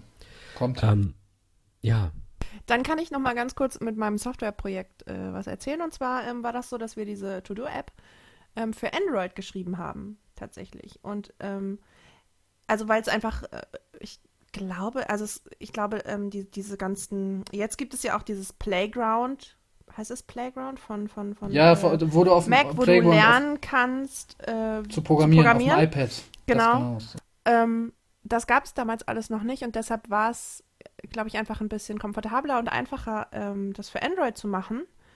Äh, auch das Testing und sowas alles.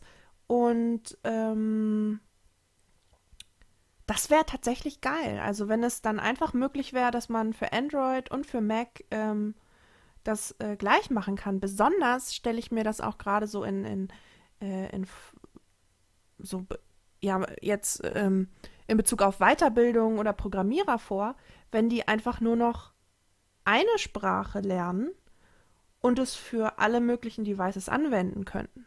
Kannst du ja. Nimmst du einfach Java. Die ist fast überall vertreten. Ich, ich, ja, wir haben Wobei das auch in Java Java halt echt- gemacht. echt nicht so cool ist. Äh, Nein, also wir, das ist auf keinen Fall. wir- Gut, bei mir auf der Arbeit würden sie mir jetzt den Kopf kürzer machen, wenn ich das, wenn sie das hören würden, aber Nein, ich meine, du, du hast ja recht mit der Aussage, das macht's halt nur nicht besser, Also den Tipp haben- zu geben. wir haben, wir haben damals die Android-App in äh, Java programmiert, weil das halt die, ähm, die Sprache ist, die wir, äh, die Programmiersprache, die wir äh, lernen, also abgesehen von irgendwelchen äh, skriptbasierten äh, Sprachen. Ähm, aber ich meinte jetzt sowas wie zum Beispiel Swift oder so. Also wenn, wenn man da quasi eine, eine über, also so, so wie, so wie das äh, Ding von Microsoft wieso guckt ihr so skeptisch? Ähm, das eben möchte, also dass du, dass du die einfach, den Code einfach übernehmen kannst für verschiedene, äh, für verschiedene Devices und ähm, verschiedene kannst du ja, Betriebssysteme. Das kannst du natürlich machen. Die Sache ist halt einfach nur, es muss halt irgendwie lauffähig entsprechend sein. Java kannst du auf fast jedem Gerät zum Laufen Ja, bringen. ja, klar. Dann hat ähm, Microsoft mit Visual, äh, oh Gott, nicht Visual Basic, ich glaube mit Net oder so auch entsprechend was in der Pipeline. Und Swift ist halt auch entsprechend aus dem Grund äh, Open Source geworden, damit du es halt auch selbst auf dem Server oder so zu, äh, rennen lassen kannst, wenn du Bock hast. Und äh, ja, so die Sache ist halt einfach nur die, ähm, Microsoft ist natürlich bemüht oder bestrebt, ähm, dass die Leute sich auch die Mühe machen, überhaupt. Daran hapert es auch ähm, hauptsächlich. Und äh, ich meine, sie haben halt auch unter anderem auf der Bild ähm, das nächste Update für Windows 10 vorgestellt, das Fall Creators Update, was halt auch diese neue Designsprache nochmal mitbringt, die das Ganze natürlich auch nochmal locken soll. Dann würde ich sagen, Mhm. ähm, erzähl, uns, erzähl uns doch was darüber.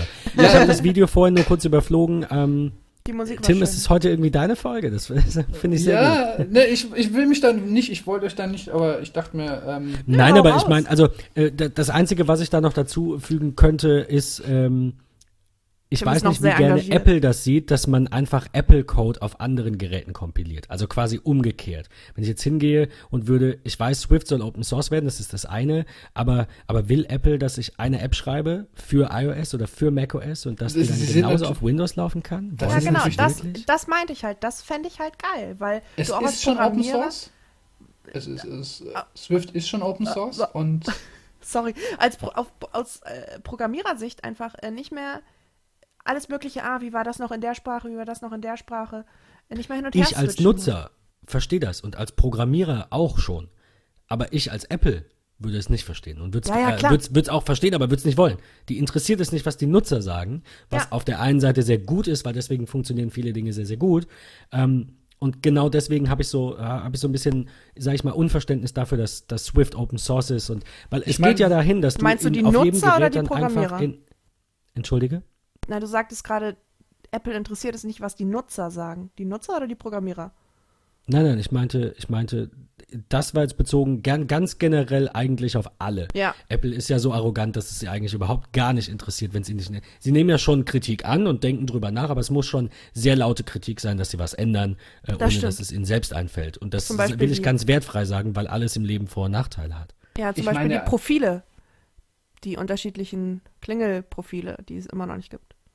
Was ich aber nochmal einwerfen, was ich noch mal einwerfen möchte, natürlich, es sollte natürlich, aber Apple hat guten Grund, das Ganze als Open Source zu veröffentlichen, Swift, und zwar aus dem Grund, damit sich einfach möglichst viele Programmierer mit dieser Sprache auseinandersetzen. Es ist ein Nachfolger von Objective-C und es ist eine komplett neue Sprache meines Wissens nach gewesen und die Leute müssen sich natürlich erstmal damit auseinandersetzen und wie kriegt man am besten ähm, Interessenten oder Programmierer dafür, indem er das ganze Open Source freigibt, um dann Macht eben Sinn. halt natürlich möglichst Dann wiederum finden die Leute die Sprache geil, dann äh, genau. denken sie, wo kann dafür. ich mit dieser Sprache am meisten verdienen? Natürlich ist das iOS und der Mac, weil da eben Käufer sind, die schon mal 2000 Schleifen für so ein Gerät hinlegen.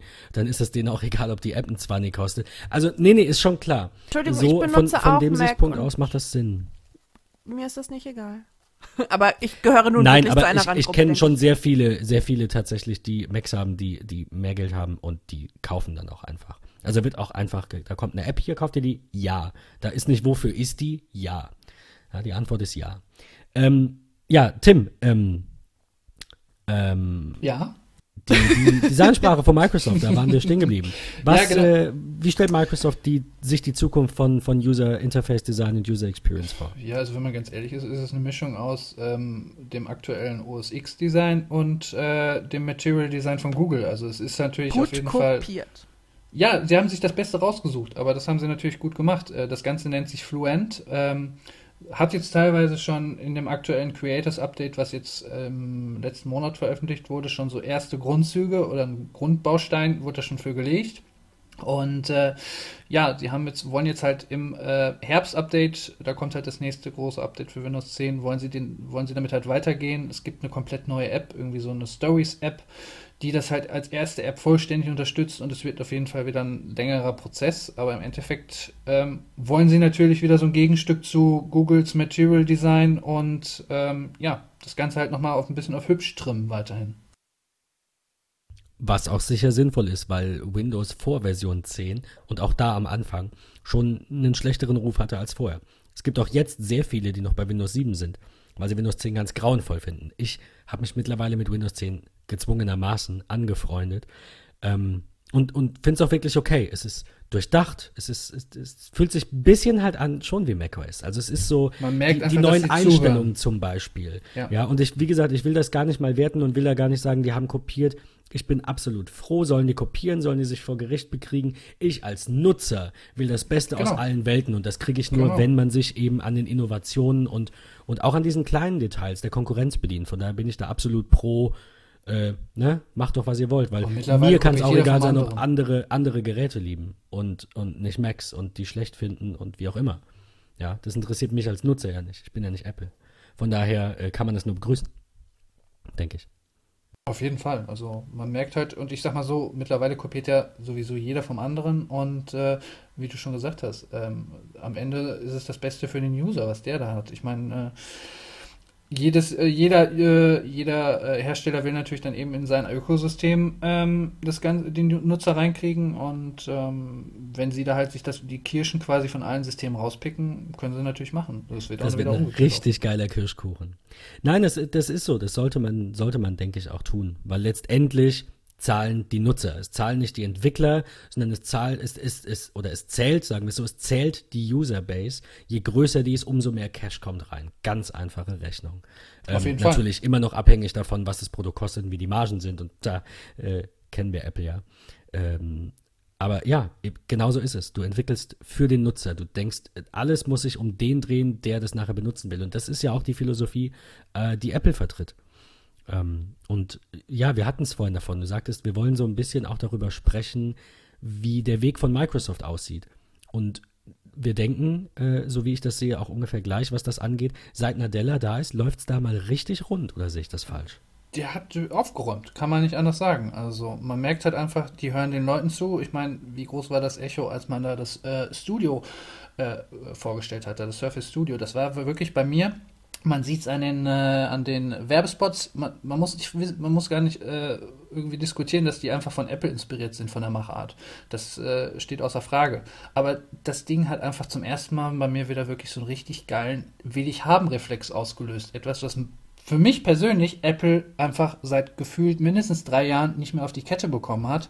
Und ähm, gleiches gilt auch für das Surface äh, Book. Das ist genauso. Ähm, sie sprechen halt einfach mittlerweile die Designer, die, die Kreativen an, was sie natürlich jetzt auch nochmal mit dem Update unterstreichen. Absolut. Und die haben das Geld, beziehungsweise wollen es ausgeben. Also, ne, wie oft sieht man irgendwie, dass jemand in den Mediamarkt geht und nimmt sich das günstigste 400-Euro-Ding von der Palette und wundert sich dann, dass es Müll ist. Und eine Palette weiter sind es 500 oder 600 Euro.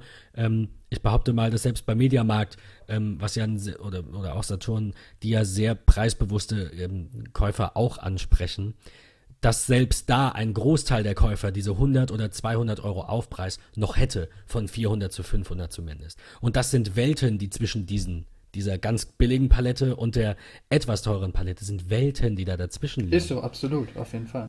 Und alles, was du da siehst, in dieser Preisregion, egal von wem es ist, ist in der Regel, das sagen wir jetzt als Kreative und als, als IT- und, und Web- und Fotomenschen, ist eigentlich Müll. Und so, so ein gutes Gerät, das auch Spaß macht, kann nur bei 1000 bis 1200 Euro anfangen, weil es muss eine SSD haben. Es sollte eine hintergrundbeleuchtete Tastatur haben. Es braucht mehr als anderthalb Stunden Akkulaufzeit und es darf vor allen Dingen auch keine 20 Kilo wiegen.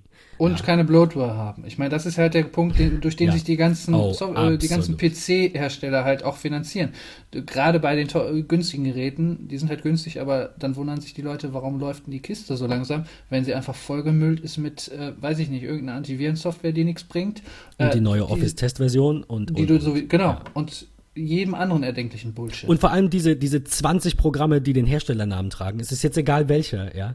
Du ähm, weißt einfach nicht, was was ist. Du, du, weißt nicht, was was ist. Warum machen die nicht nur eins oder zwei? Apple kriegt's doch auch hin. Wenn du darauf Windows installierst, hast du Bootcamp. Das ist eine, ein, ein kleiner Bubbel unten in der Taskleiste und das war's. Ja, ja, absolut. So ein, so ein es ist halt einfach halt, aufgeräumt. Es ist halt einfach aufgeräumt und du kannst halt, ähm, das, du, du, siehst halt einfach keine Bloatware, wobei das natürlich dann auch wieder, ähm, glaube ich, den Premium-Bereich von Apple schmälern würde, wenn sie dann auf einmal anfangen würden und irgendwelche Testsachen mit drauf absolut. würden, wie es Microsoft tut. Äh, wobei ähm, ich noch sagen wollte, es ist gut, dass Microsoft erkannt hat, dass das, was Apple macht, Hardware und Software, Bundle zu verkaufen in einem Produkt, das durchdacht ist, für das man sich Zeit nimmt. Und wenn es länger dauert und die Leute sagen, das ist doof, nimmt, nimmt Apple sich trotzdem Zeit und bringt dann in der Regel, wir könnten jetzt über die Touchbar diskutieren, das lassen wir mal weg, aber in der Regel auch wirklich Innovation und vor allem Dinge, die geil aussehen, geil laufen, ein bisschen mehr kosten, aber dafür ist es wirklich wertig und nicht so ein Asia-Schrott. Also es ist ja, es ist ja wirklich bei diesen ganzen Plastikbombern, die du von Acer, von also ich, ich würde mal, ein paar würde ich mal ein bisschen rausnehmen. Das wären so Dell und HP auf jeden Fall. Und Fujitsu kriegt's auch hin und Lenovo vielleicht gerade noch. Aber der Rest, aber wie gesagt, selbst bei denen, HP und Dell machen geiles Design. Da gibt's wirklich geile Geräte. Auf jeden Fall. Von also, den anderen kenne ich das eher nicht. Ist so, eher, also definitiv. Also, es mag Ausnahmen geben. Lenovo, gut, ThinkPad ist wieder eine andere Kategorie, hat die Daseinsberechtigung, ist super weit verbreitet. Aber ansonsten. Du musst dir einfach nur mal ein Dell angucken, das, XPS zum Beispiel, ich glaube das 13 oder sowas mit diesem rahmenlosen Display. Auch so wieder, da denkt man einfach mal, geil, will ich haben. Und ja, das ja. ist, was bei mir persönlich einfach mittlerweile, ich meine, ich liebe mein MacBook, ähm, ich bin aber auch einfach äh, mit auf Windows zu Hause. Und ähm, das finde ich, das ich einfach momentan das Schöne, dass sie es endlich auf die Kette bekommen haben, Apple so ein bisschen Paroli zu bieten, dass sie einfach mal gezwungen sind, auch mal äh, in die Gänge zu kommen. Und da war für mich die größte Überraschung tatsächlich dieses äh, Studio, dieser, dieser aufklappbare, riesige, Mega. kreative äh, Ding. vor allem mit, also vor allem mit dem Push, Puck, genau, den du dann noch ja, draufstellen das kannst. Das Thema hatten Super. wir ja schon in einer von den letzten Folgen und ich finde wirklich, da muss Apple echt nachziehen, weil es gerade für Designer wirklich ein verdammt geiles Teil ist. Wobei die Frage natürlich ist, ob Apple wirklich nachziehen muss, weil es gibt ja die Möglichkeit, sich ein richtig geiles Touch-Display zu kaufen in irgendeiner Größe und irgendeinen Mac dran zu hängen. Ja, also aber die, dieses Gerät wozu? ist so nischig, dass ich nicht glaube, dass Apple das macht. Ich glaube, das ich, ähm, ist für mehr Menschen geil, als du denkst, weil das man na, wenn man bedenkt, super viel damit machen, dadurch, dass es eben Touch und Bildschirm in einem ist. Du musst nicht, mein, mehr, du hast nicht mehr zwei Geräte. Du hast einfach den, den Bildschirm, ziehst den runter und zack, kannst du damit irgendwie Lettern oder Bildbearbeitung machen oder äh, schnell mal eben eine Grafik äh, designen, einfach ohne dass du ein Grafiktablet brauchst. Also ich mache das ja gerade mit ähm, Ah. Nee, mir fällt gerade was ein. Ich sag noch nicht mit, was ich das. Obwohl. Ja, doch, ich mache das mit Astropad. Ähm, Ich mache das mit AstroPad. Dazu erzähle ich aber äh, noch in der nächsten Folge ein bisschen mehr. Ähm, und so kannst du es halt einfach mit einem Gerät machen. Also ich denke gerade für die Leute, die da wirklich Bock drauf haben, ähm, ist das, also ist das eine geile Sache und auch wirklich was, was äh, man sich leisten wird, wollen wird. Ja, ja bei, wobei man bei dem Studio schon fairerweise sagen muss, wenn man sich den Preis anguckt, das wird mehr so für die ganzen Designklitschen und so sein. Ja. Aber dann nimmt man sich halt ein Surface Book, äh, doch ein Surface Book oder aber hier ein äh, Surface Pro, das initiale Ding einfach.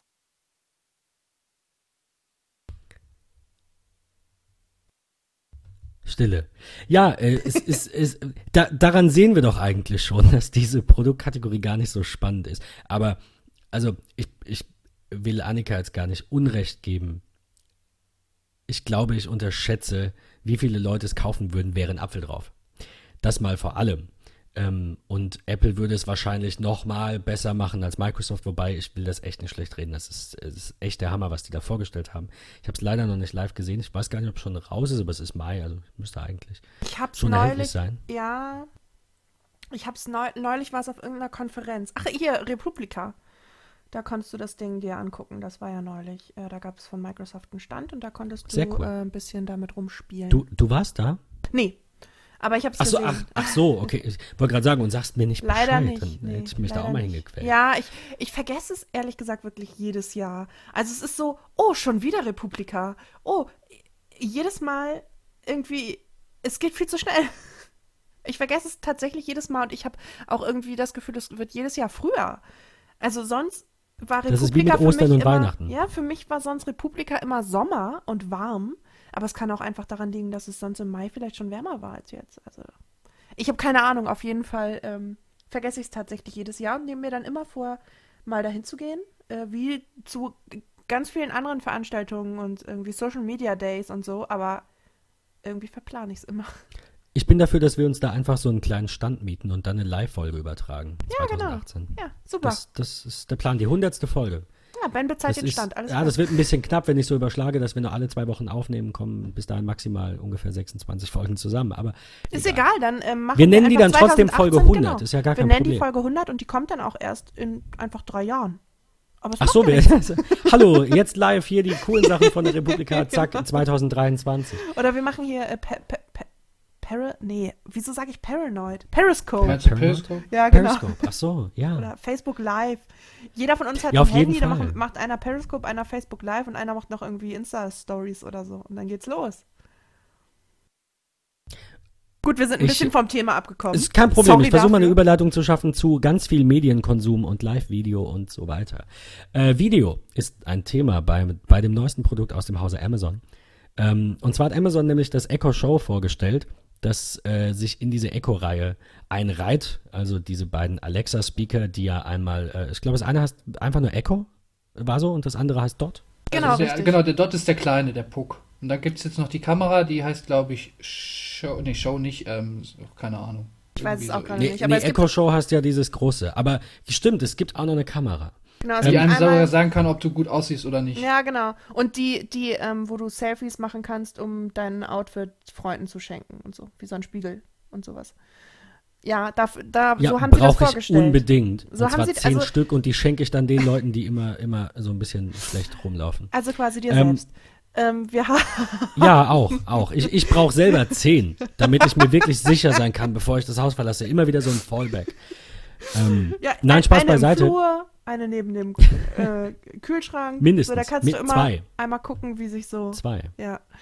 Ähm, was wollte ich sagen? Ja. Ach so, ähm, genau. Äh, Echo ist dieses, die, dieses röhrenförmige große mit dem besseren Lautsprecher und dort ist der kleine, den man dann quasi, ich glaube, es wird äh, von Amazon eher so vertrieben, dass du quasi ein Echo hast und äh, dann Und noch ein paar irgendwie Dots. für Nebenschauplätze, für die Dusche, Badewanne oder so dann noch ein Dot. Wenn es nach Amazon geht, dann wollen sie es in jedem Raum wirklich am besten. Genau. haben. Du kriegst halt auch Rabatt, wenn Ja. du mehrere kaufst. Genau, ja, das wollte ich auch gerade Okay. sagen. Es gibt auch gerade irgendwie kaufe drei Dots und 25 Euro weniger. Und ich finde, ehrlich gesagt, dass die diese Rabattaktion dafür, dass das Gerät ja noch relativ neu ist und dafür, dass das ja so viel Hype gemacht hat, weil man es ja auch nur mit Einladung kaufen konnte und so, kommen diese Rabattaktionen schon relativ schnell. Das ist doch aber typisch Amazon. Über die Preise. Immer nur über die Preise. Ich habe letztens einen Artikel dazu gelesen. Ich hoffe, ich finde ihn noch. Da ging es darum, ähm, dass Amazon seine Kunden darüber bekommt, dass sie sehr viele Produkte vielleicht sogar mit Verlust anbieten oder in irgendwelchen Bundles dann mit, mit tatsächlichem Ja. Verlust am Ende. Ähm, so lange, bis das Vertrauen in die Plattform. Ah, es ging um Amazon Fresh, das war's. Amazon Fresh ist ja gestartet in Berlin und ich glaube in München auch noch.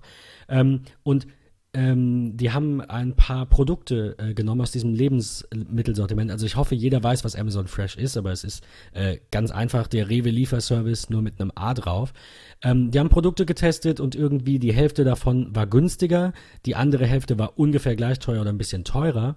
Und in dem Artikel wurde auch relativ gut die Marketingstrategie von Amazon beschrieben. Die gehen hin und würden jetzt versuchen, so viele Lebensmittel wie möglich, so günstig wie möglich anzubieten, um dich in diese Plattform zu integrieren. Sie liefern schnell, sie liefern gut, es ist immer alles wunderbar. Und langjährige Amazon-Kunden, und ich erkenne mich in dieser Aussage des Artikels schon Ich wieder, habe es auch gerade gedacht. neigen dann einfach dazu, den Preis gar nicht mehr zu vergleichen. Du gehst am Macht ihr Anfang das hin, bindest den Kunden an dich und dann Den sagt er, ja komm, ist mir egal.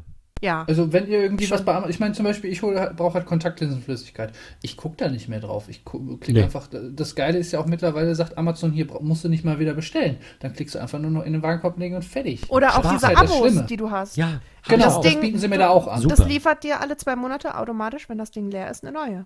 Ähm, aber tatsächlich mache ich das noch. Also ich bin da wirklich so der Anti-User.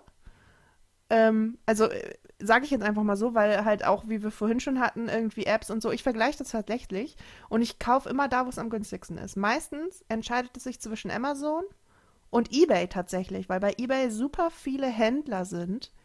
Ähm, eBay ist nicht mehr irgendwie wie in den 90ern äh, dieses äh, nur Gebrauchtware äh, per Auktion, sondern da sind super viele Händler, ähm, wo du Originalware ähm, zum Sofortkaufpreis einfach günstiger bekommst. Es ist meistens noch dasselbe Produktbild wie Aber dann kaufe ich halt auch immer woanders, dann weiß ich nicht, wie der Service ist. Ich weiß, bei Ja, Amazon genau. ist es genauso, wenn du Marketplace kaufst, aber ich achte drauf, bei den Artikeln, die Amazon selbst anbietet, äh, hatte ich jetzt gerade wieder, da war einer der, ähm, der Marketplace-Artikel war zwei Cent günstiger und deswegen wurde der mir in den Warenkorb gelegt und ich habe gesagt, nein, ich zahle lieber vier Cent mehr, krieg's von Amazon und ich weiß, äh, wie Reklamationen gehandelt werden und so weiter. Also das ist tatsächlich bei mir so, wenn es wirklich sich um hochwertige Sachen handelt, wo ich auch wirklich dann, ähm, ja, wo ich vielleicht noch nicht ganz sicher bin, ob ich es behalten möchte, ähm, wie die Qualität ist, wo es mich nerven würde, wenn, äh, was wirklich auf Dauer auf, ausgelegt ist, wo es mich nerven würde, wenn ich es nicht zurückgeben kann oder nicht einfach zurückgeben kann und so. Weil da der Service Genau, einfach auch bei ja. mir mitspielt. Das ist genau das, ähm, Früher hätte ich das nicht gemacht, da hätte ich gesagt, scheiß drauf, kaufe ich bei Ama äh, kaufe ich bei eBay, ist 5 Euro günstiger. Aber heute sage ich, nee, kaufe ich lieber bei Amazon, weil wenn dann mal was ist, ist dann gleich ein Retourkleber auf. Äh, Rufe ich da kurz an oder schreibe in den Chat, krieg einen Die Retourkleber sind auf so kulant. und alles gut. Ähm, Ja. Genau. Ja, aber tatsächlich entscheidet sich bei mir meistens zwischen eBay und Amazon. Also ich vergleiche trotzdem noch. Aber ähm, ich kann das verstehen. Also ist das nicht auch im weitesten Sinne einfach das, was IKEA oder diese 1-Euro-Märkte auch machen? Die bieten einfach ein paar Sachen an, die du im, bei IKEA oder beim 1-Euro-Markt günstiger bekommst, als zum Beispiel bei Rossmann.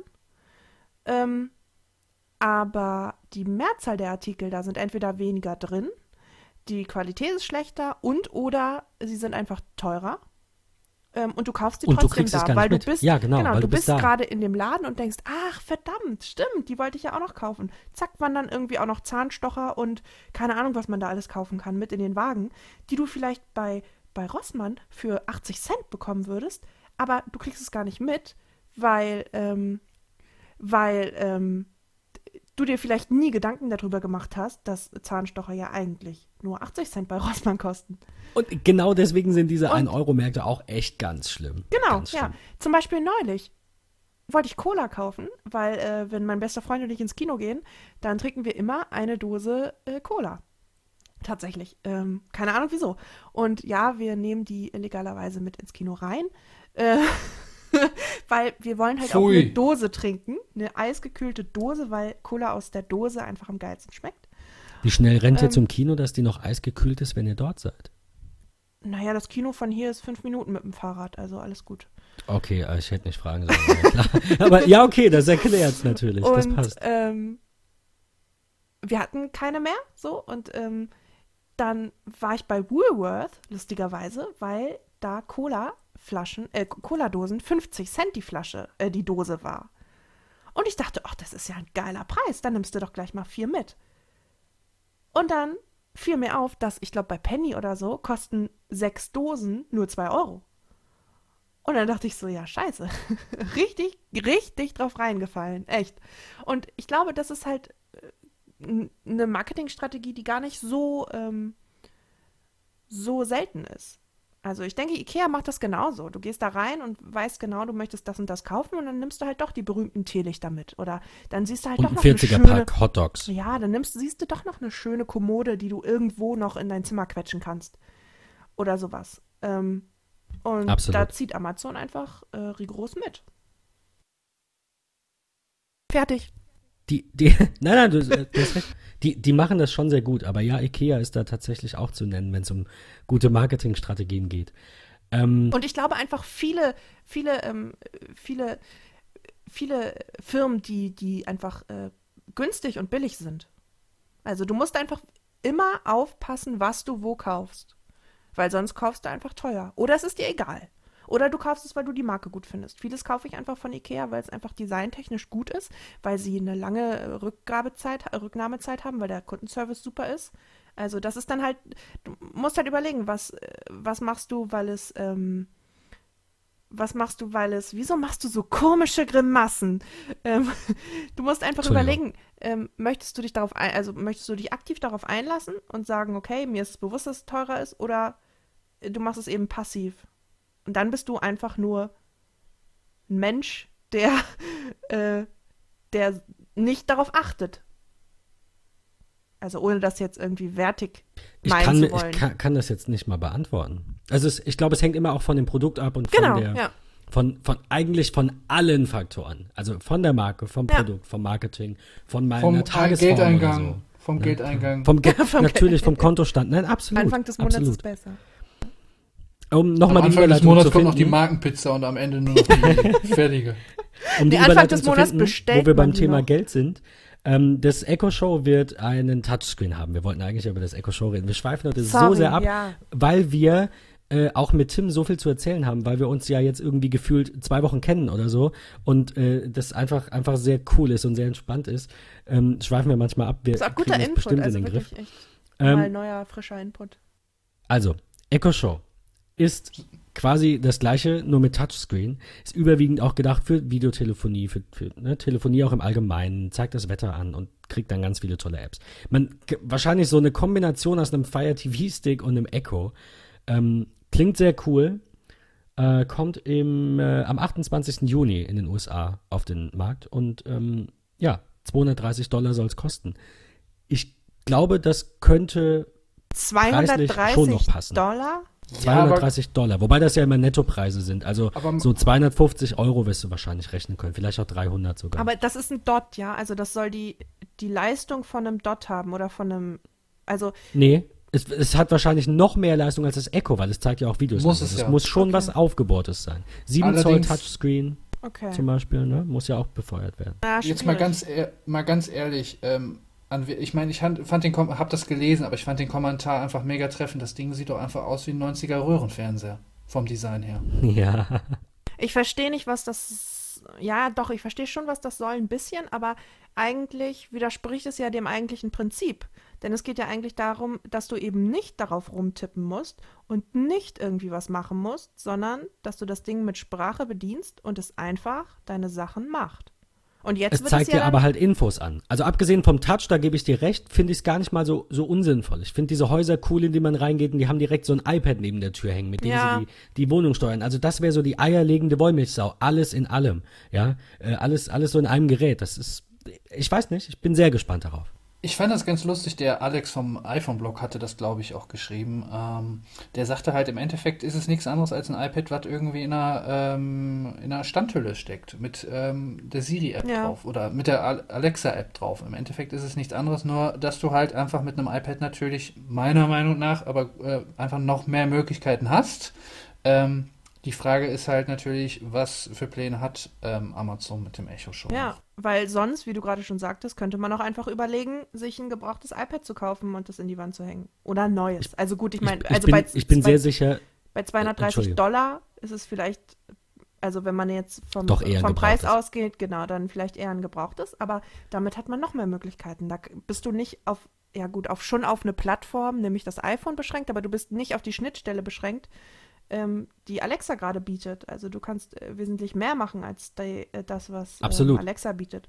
Und, vor, vor ähm, allem ja. werden so iPads ja auch mal alt. Und ich bin jetzt zum Beispiel am überlegen, wenn bei mir mal wieder ein iPad-Upgrade anstünde, dass ich mir diesen ganzen Stress, mit wem verkaufe ich das? Wie verkaufe ich das? Wo verkaufe ich das? Welchen Ist einfach Preis an die Wand. Ich? Sparst du dir nicht? Ich klatsche es einfach an die Wand. Also, also nicht, nicht mit Schmackes, sondern schon mit so einem Magneten Ja. und dann hängt das da. Und dann Aber machst du HomeKit ja, drauf und fertig nicht? aus. Ja, genau.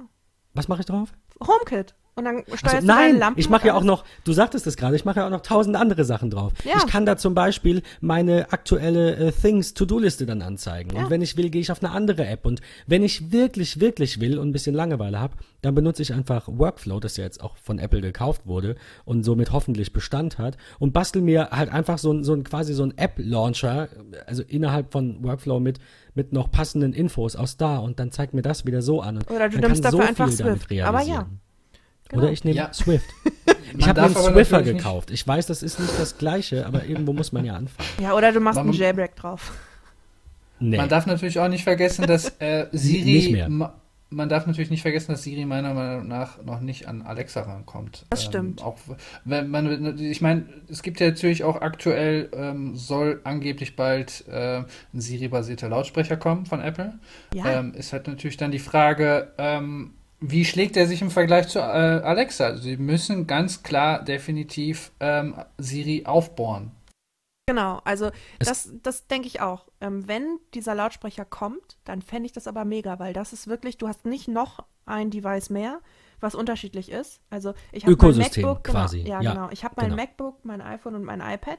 Da ist die logische Konsequenz daraus, dass ich ähm, kein Alexa möchte, sondern einfach das Ding von Siri. Ähm, gut, ich habe jetzt noch meinen mein, mein, äh, Amazon Fire TV Stick, aber der ist halt auch wirklich ein bisschen außen vor. Ähm, aber das fände ich geil. Also wenn sowas kommt, fände ich das wirklich super. Aber wie du ja gerade schon sagtest, Tim, dann muss da noch ein bisschen mehr Integration von Siri kommen. Definitiv. Ähm, ich habe einen Artikel bei 9 to 5 Mac genau dazu gesehen.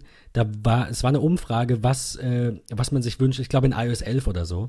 Und der, der ähm, mit 60 Prozent tatsächlich bei, bei 15 Möglichkeiten, die du als Auswahl hattest, 60 Prozent a more intelligent Siri. Das war's. Das ist das, was die Leute von Apple jetzt als nächsten großen Schritt erwarten, was Software angeht, ist einfach Siri, die Third Party kann. Siri, die, die noch besser antwortet. Und ich hoffe und hoffe und hoffe wirklich, dass wir, es sind noch runde drei Wochen, drei, dreieinhalb Wochen, auf der WWDC am 5. Juni ist die, endlich äh, einen kleinen Ausblick auf die Siri, äh, das Siri-Upgrade quasi im Herbst bekommen. Ich glaube- kann es nur hoffen. Ich glaube, sehr spannend, sorry, ich glaube, sehr spannend wird dann auch sein, wird es zum Beispiel eine Schnittstelle geben, die überhaupt es möglich macht, dass man über Siri dann bei Amazon was kaufen kann. Denn Alexa kann das ja. Du kannst ja Alexa sagen, irgendwie, Das ähm, muss setz kommen. das und das in den Warenkorb. Aber ich kann mir auch gut vorstellen, dass Amazon das nicht freigeben wird, weil sie eben Alexa haben. Genauso wie dieses mit dem äh, Amazon Prime Video auf dem äh, Apple.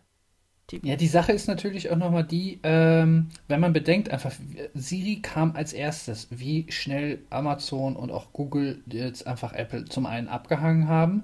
Ähm, Ja. Und dann gibt es auch einfach noch die regionalen Unterschiede. In den, in den Staaten kannst du mit Siri wenigstens Kinokarten reservieren, Ja. zum Beispiel. Hier kriegst du, äh, was, ich meine, was macht man hier im Endeffekt damit? Ich stelle mir mal meine Eieruhr damit oder Teetimer, whatever, oder ein Wecker. Viel mehr macht man einfach damit. Ist, Ja, ist was denn bei aber- Alexa tatsächlich das Angebot von diesen ganzen Funktionen in Deutschland ansatzweise mit den Staaten vergleichbar oder ist es da auch so, dass es da deutliche Abstufungen gibt? Du hast halt, du, du hast halt Zugriff meines Wissens nach auf die deutschen äh, Pendants quasi dazu. Also ich meine, die arbeiten halt viel mit den deutschen Medien zusammen, beispielsweise ähm, mit deutschen Unternehmen, beispielsweise hier was Smart Home angeht, äh, mit Tado, mit der Heizungssteuerung zum Beispiel.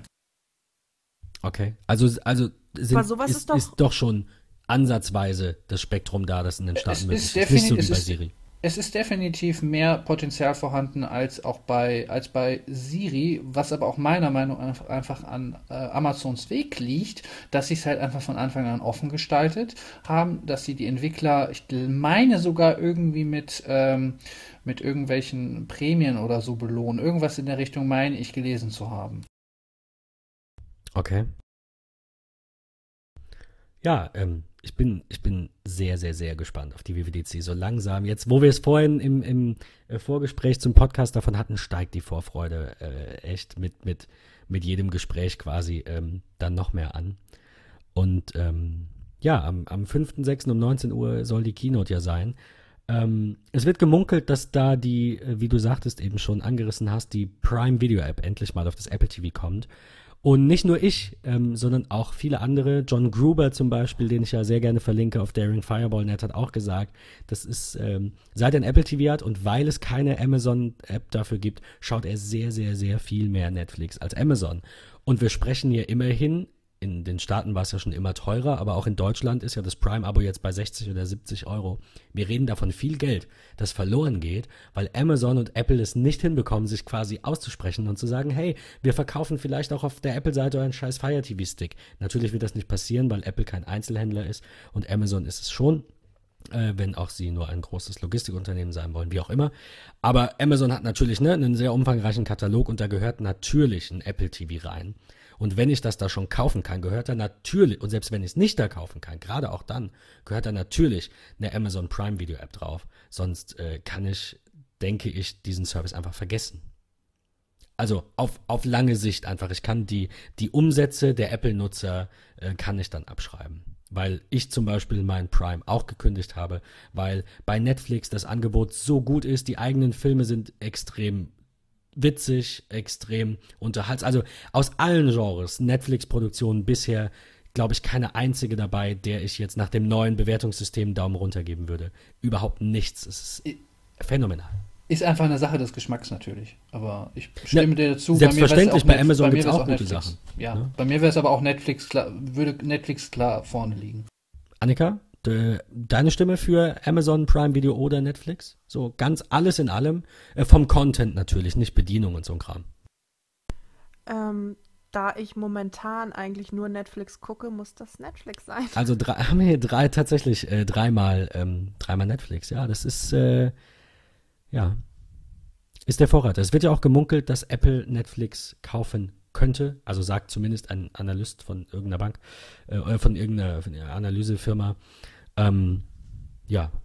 Genug Kohle hätten sie ja. Genug Kohle hätten sie. Ich hoffe ja, dass sie Tesla kaufen und die, die Teslas einfach rebranden und Elon Musk kümmert sich dann nur noch um, um seine Spaceships. Habt ihr das, habt ihr das gesehen, wie die Rakete da hochgeschossen wurde? Super. Nein. Muss man auch mal gesehen haben.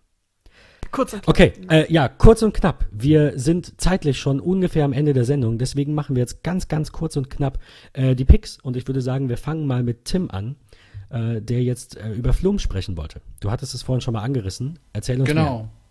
Ähm, ja, genau. Und zwar ähm, Flume ist, oder ich natürlich, weil ich halt auch viel ähm, bei der Fotografie mich äh, über neue Ideen sammle und so weiter, äh, hänge ich eigentlich äh, gefühlt 90 Prozent des Tages äh, beim iPhone äh, in Instagram rum und ähm, es gibt natürlich auch eine Weboberfläche von Instagram, die ist allerdings nicht äh, ganz so schön und da gibt es mit Flume eben einen äh, Instagram-Client für macOS und der hat halt die gleiche Funktionalität, ist in der Grundversion erstmal kostenlos. Äh, man kann halt entsprechend Bilder anschauen, kommentieren, der ganze Spaß.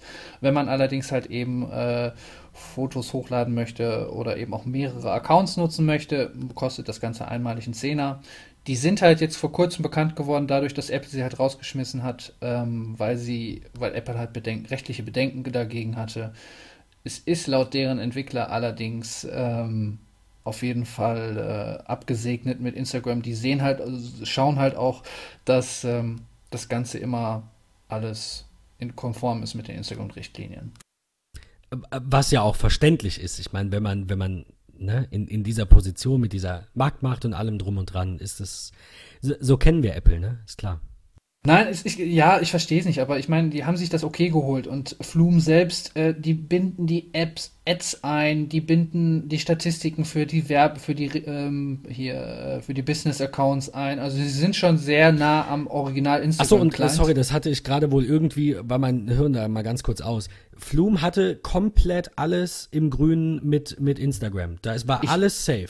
Genau, die hatten das meines okay. Wissens nach entsprechend nämlich mit denen halt abgesprochen. Eben, sonst hätte Instagram schon längst die äh, Schotten dicht gemacht. Denke ich nämlich ja. auch. Aber dann kann es ja da nur einen Grund schnell. geben und das ist diese eine Regel der Apple äh, Guidelines, der Store Guidelines, die besagt, es dürfen keine Apps eingestellt werden, die andere Apps nachahmen oder genau. ähnlichen. Ja. ja. aber es gibt halt nicht nur Pixelmator, sondern auch zig andere Bildbearbeitungsprogramme fürs oh. iPad. Von daher denke ich mir immer, äh, die Regeln sind manchmal zu restriktiv und diese, diese App Store Zwerge, so wie man sie ja nennt, die App Store Zwerge haben da vielleicht manchmal das falsche äh, Fingerspitzengefühl. Ja. Mein Gedanke, mein Gedanke war schon tatsächlich, äh, Instagram bzw. Facebook wartet einfach noch ein paar Versionen ab und kauft den ganzen Laden dann einfach und dann haben sie direkt einen fertigen Client für Instagram. Aber es ist schon wirklich, also muss man ja ganz ehrlich sagen, eine große Sache, weil wie lange gibt es Instagram jetzt? Gibt es schon, also es äh, war ja. Schon ein bisschen. Ja. Und ja, Ewig schon gefühlt. ein bisschen. Und ähm, genau. Und ähm, es war tatsächlich bis jetzt äh, nicht möglich, irgendwie über einen PC Bilder zu posten. Und deshalb äh, ist das schon echt ein Riesending, was die da gebracht haben. Wobei Instagram das ja jetzt auch seit ganz, ganz kurzer Zeit irgendwie auch übers Web erlaubt und auch über die. Über was war es noch? Nur über die mobilen nee, Browser. Nur, nur übers Web, ne? Genau, über Aber den Browser. Du, ja. Genau, du kannst es quasi faken, wenn du da deinen äh, User Agent vom äh, Browser änderst, äh, sagst du bist ein mobiles Gerät, dann geht's auch so. Aha. Ja gut, äh, ich, ich, ich weiß nicht, ich muss dazu noch ganz kurz sagen, bevor wir dann zu Annikas Pick springen, muss ich noch ganz kurz sagen, ich bin ähm, eigentlich ein Fan davon gewesen, ganz am Anfang, dass Instagram nur iOS-only ist, dass dann nur iPhone-Bilder drin sind, weil damals, das ist heute nicht mehr so, deswegen verstehe ich auch den Schritt, aber damals war die, die Qualität der Bilder auf, auf Android-Phones einfach zum Kotzen, mit ganz wenigen Ausnahmen. Heute ist das anders, heute sind fast alle in dem Preisbereich 400, 500 und die meisten und, und mehr und die meisten äh, Käufer kaufen auch diese Geräte, die diese Apps nutzen, ja, diese, diese, ähm, hier auch die Teenies, die äh, Instagram nutzen und Snapchat und so, die sagen dann nicht, hol mir mal bitte ein 150 Euro billig Android-Ding, Mama, sondern wenn es denn nicht Apple sein darf, dann ist es natürlich das neueste Samsung oder Huawei oder äh, HTC zum Beispiel und die haben, und, oder auch die Nokias, die es ja noch bis vor kurzem gab. Ähm, und, und die hatten alle oder haben alle Superlinsen. Also von daher, es wäre auch übrigens jetzt die perfekte Überleitung zu Annika, die uns was über Linsen erzählen möchte. Und ich glaube, pass auf, pass auf, ich glaube, ähm, dass große Influencer sowieso tatsächlich ähm, nicht mehr das Handy benutzen, sondern eine Kamera. Ja. Um ihre Bilder zu uploaden. Und da sind wir nämlich bei meinem Pick und äh, das sind Makroringe. Ähm, ich weiß nicht, ob der ein oder andere äh, von euch sich mit Fotografie beschäftigt, aber es gibt ja sogenannte äh, Makrobilder, das sind so, ähm, ich meinte nicht dich, Ben, sondern. Sorry, ich musste einfach, ich musste Hörer. einfach den Kopf schütteln. Weder Tim noch du noch ich haben irgendwas mit Fotografie zu tun.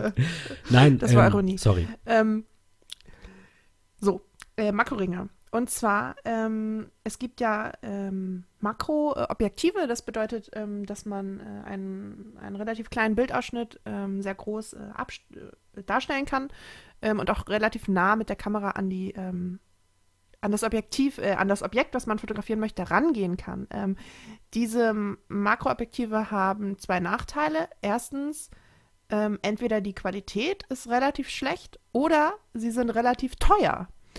Ähm, und ähm, ja, ich wollte mich auch mal in der Makrofotografie ähm, versuchen und habe hm, kein Makroobjektiv und dachte, äh, um zu gucken, ob das vielleicht überhaupt was für mich ist, ähm, kaufe ich mir mal solche Makroringe. Und zwar ähm, sind das ja einfache Ringe ohne irgendwelche Optiken oder Linsen drin. Also es sind äh, quasi Hohl, Hohlringe sozusagen, ähm, die man zwischen Kamera und Objektiv schraubt und die so den Auszug verlängern ähm, und das Abbildungsverhältnis und die Nahstellgrenze eben äh, verkleinern, beziehungsweise Abbildungsverhältnis vergrößern und ähm, Naheinstellgrenze verkleinern. Ähm, ja, die gibt es für diverse Kamerahersteller. Ich habe die äh, für, für Canon gekauft, äh, weil ich eben auch eine Canon habe. Und ähm, ja, ich ähm, Sie grinsen beide so. so nein, weil du das so gesagt hast. So, ich habe die für Canon gekauft und dann kam die Erläuterung so für die User, die nicht ganz, äh, für die Zuhörer, die vielleicht nicht ganz so helle sind oder wie, weil ich eine Canon habe. Ich, ne, ich fand es einfach wirklich witzig, wie das so. Ich habe die für Canon gekauft, nein, denn ich habe so eine Canon-Kamera. So war das nicht gemeint, aber ich, ich versuche gerade mich zu beeilen. Nein, ähm, alles gut. Lass dir, lass dir Zeit. alles gut. Ein paar Minuten haben wir noch. Und ja, die, ähm, die verringern eben diese Naheinstellgrenze. Also man kann näher ähm, an das Objekt, was man fotografieren möchte, ran, ohne dass es eben äh, nicht mehr fokussiert werden kann, weil das bei sehr vielen Ob äh, Objektiven, die das eben nicht können, äh, das große Problem ist. Man kann zwar, klar, äh, man kann in das Objekt reinkriechen, aber man kriegt halt kein scharfes Bild mehr. Ähm, und diese Makroringe sind tatsächlich wirklich gut, also wirklich gut.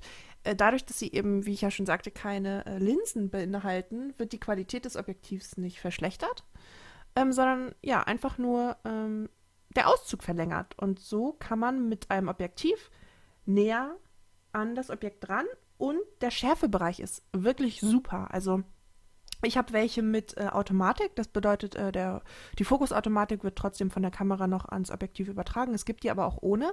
Aber diese ähm, Automatik, ich war am Anfang skeptisch, aber die braucht man wirklich nicht, weil es bei Makrofotografie wirklich ähm, so einfach ist, genau den Fokuspunkt zu treffen, weil wirklich alles außerhalb des Fokusbereichs, also wirklich ein paar Millimeter davor und danach schon unscharf ist. Und das bringt auch diesen richtig schönen Effekt, den viele ähm, mögen, dieses, diese richtig knackige Unschärfe. Ähm, knackige Unschärfe ist auch irgendwie komisch. Okay. Ne? Also es ist halt knackig scharf davor, ja, und ähm, danach dann eben diese äh, Unschärfe, genau, Bokeh. Ähm, und ja, also ich bin davon wirklich begeistert. Ich packe euch den Link mal ähm, dieses verlinken wir einfach unten. Meine haben jetzt gekostet, ich glaube, 14,90 Euro bei Amazon. Aber die gibt es auch ähm, teurer oder günstiger, je nachdem, ob ihr sie mit oder ohne Automatik wollt. Ähm, ja, ich kann euch sagen, also bezüglich des äh, Fokuses äh, brauchte die Automatik wirklich nicht, ähm, weil ja man einfach super einfach ähm, sieht, wo die Scharfstellgrenze gerade ist und wo, worauf man scharf gestellt hat. Ja, das war mein Pick. Kamerahersteller, Kamerahersteller, aber nur im Sinne von tatsächlich DSLR. Also schon, also nicht fürs iPhone oder so, gibt es das nicht? Genau, ja, weil, ja. Weil genau, sowas gibt es ja also, auch von Zeiss, könnten wir auch mal tatsächlich picken.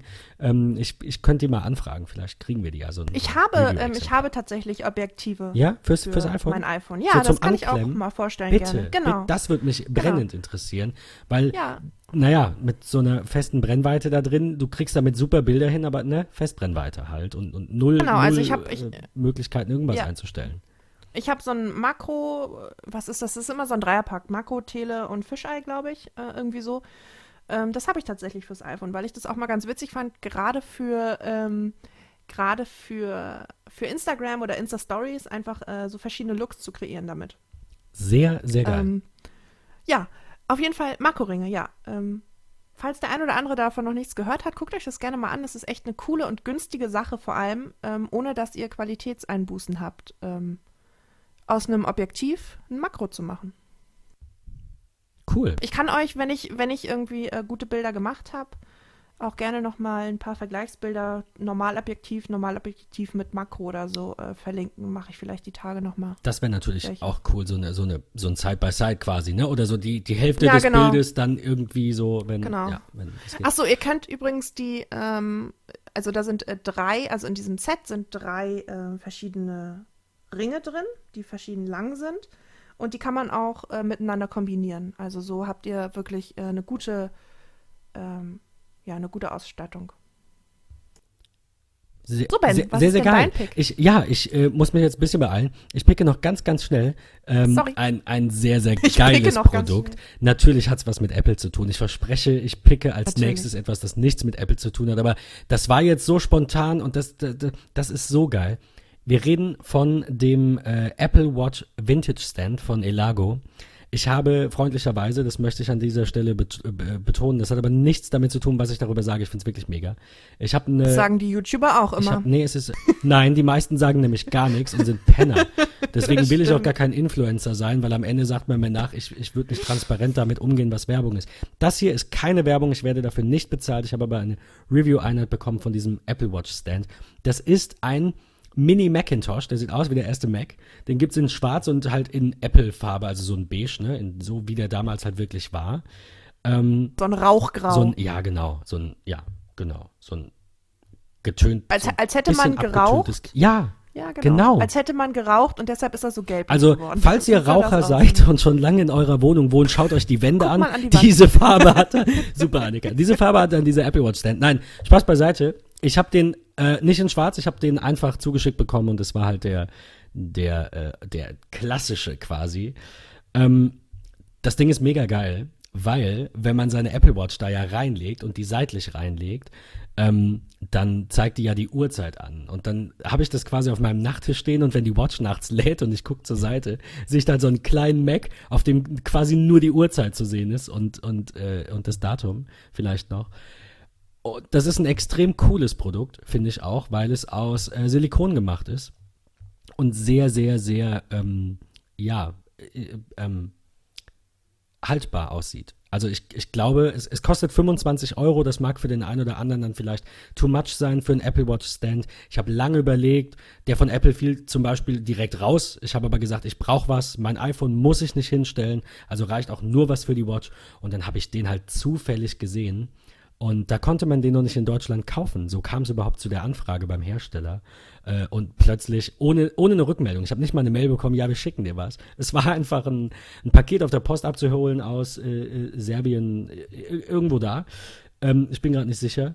Äh, und ja, und ich habe das Ding einfach aufgemacht und äh, sag, wow, da ist ein kleines Geschenk. Ähm, ja, auf jeden Fall wer auf der Suche nach einem coolen Apple Watch Stand ist und ähm, ein bisschen mehr Geld ausgeben will als 3,50, der kriegt für 25 Euro auf der äh, Herstellerwebseite, würden wir verlinken, äh, kriegt einen meiner Meinung nach echt sehr, sehr geilen ähm, Apple Watch Stand. Wenn man denn Apple-Fan ist und kein Problem mit Silikon hat. Also es, es fühlt sich halt an wie so ein Gummiklotz, ist klar, aber wenn es da steht, steht es stabil, die Watch liegt super drin, man muss das eigene Ladekabel, ist logischerweise nicht dabei, muss man halt einmal unten durchführen. Somit einziger Nachteil, wenn man oft seine Watch an anderen Standorten lädt, dann ist natürlich ganz generell ein Apple Watch Stand eigentlich nix oder man kauft sich ein zweites. Aber wer das so macht wie ich und die Uhr nachts eben neben das Bett legt und mein iPhone macht mein Schlaftracking, sowas braucht man ja auch, ähm, dem kann ich nur zu diesem geilen Apple Watch Stand raten. Annika, hast du einen Apple. Watch Stand? Das wäre jetzt noch so meine, Ja. meine Schlussfrage. Ja. Ja, ich, ich habe einen, den kennst du auch. äh, Und mir ist gerade eingefallen, vielleicht kann ich den auch einfach mal picken. Okay, dann, dann verraten wir jetzt nichts drüber und machen einfach Genau. so einen Cliffhanger, äh, damit die Leute in der nächsten Folge wieder einschalten. Na, ich glaube, das wäre dann was für die übernächste, weil in der nächsten so, ist ja. es ja Astropad. Ja, ihr müsst also dauerhaft abonnieren und Also, äh, das wäre jetzt Ja. auch tatsächlich mein Schlusswort. Wer unsere Folge, wir haben das gesehen an den Statistiken, äh, in den Analytics, äh, wer die Folge nur im Webplayer hört, ihr könnt den Podcast auch abonnieren. Das geht nicht nur in iTunes, das kann jeder Podcatcher für jede Plattform, ist ein ganz normaler RSS-Feed. Äh, bitte abonniert den, den Podcast und äh, hört dauerhaft rein. Wir würden uns Wir würden sehr, uns sehr, freuen, sehr ja. freuen. Vor allem Tim, der, ähm, der jetzt ein, ein neues Herzensprojekt äh, bekommen Auf jeden Fall. offensichtlich. Tim, dein Fazit zur ersten Folge. Ich, ich sehe dir an, äh, du musst los. Wir sind schon zwei Minuten zu spät quasi. Ach, um Gottes Willen, die paar was, Minuten nein, was, machen jetzt was auch ist dein nichts aus. Von dieser Folge? Das wäre so. Äh, dass ich euch beim nächsten Mal nicht mehr mit Video angucke, weil ich sonst nur noch lachen muss. oh, danke. Das, Das ist, ist, äh, natürlich Ja, ne? sehr nett. Also, Danke. nächste Folge äh, Tech Talk in zwei Wochen dann mit jemand anderem. Folge 14 ohne Tim. nein, Spaß beiseite. Ähm, Ohne Tims Video. wa- was? Ohne Tims Video. Ohne, ja, gen- genau. Tim macht einfach nur unser Video weg und, und genau. Wir können Tim sehen, aber er uns nicht. Er klebt einfach den Bereich des Bildschirms ab. Das ist geil. Das, das machen wir. Wir entwickeln Aber dafür was und verkaufen es für verschieben. 20 Euro, dass man in Skype nur noch eine Person sieht. Nein, aber ich hoffe, Einfach anmalen mit Edding. ich hoffe einfach, dass ich nicht zu Ja. sehr viel reingequatscht habe für den Anfang, aber ich denke mal. Nein, es war alles. Nee, für den Anfang super. nicht, nee. Wir, beda Nein, wir bedanken uns bei euch und Ja. ähm, bis zum nächsten Mal. bis nächste, übernächste, übernächste Woche. Jetzt hätte ich es beinahe versaut. Bis Genau, übernächste, übernächste Woche. Woche ja. Äh, vielen Dank fürs Mal. Zuhören. Bis dahin. Ciao, ciao. Ciao.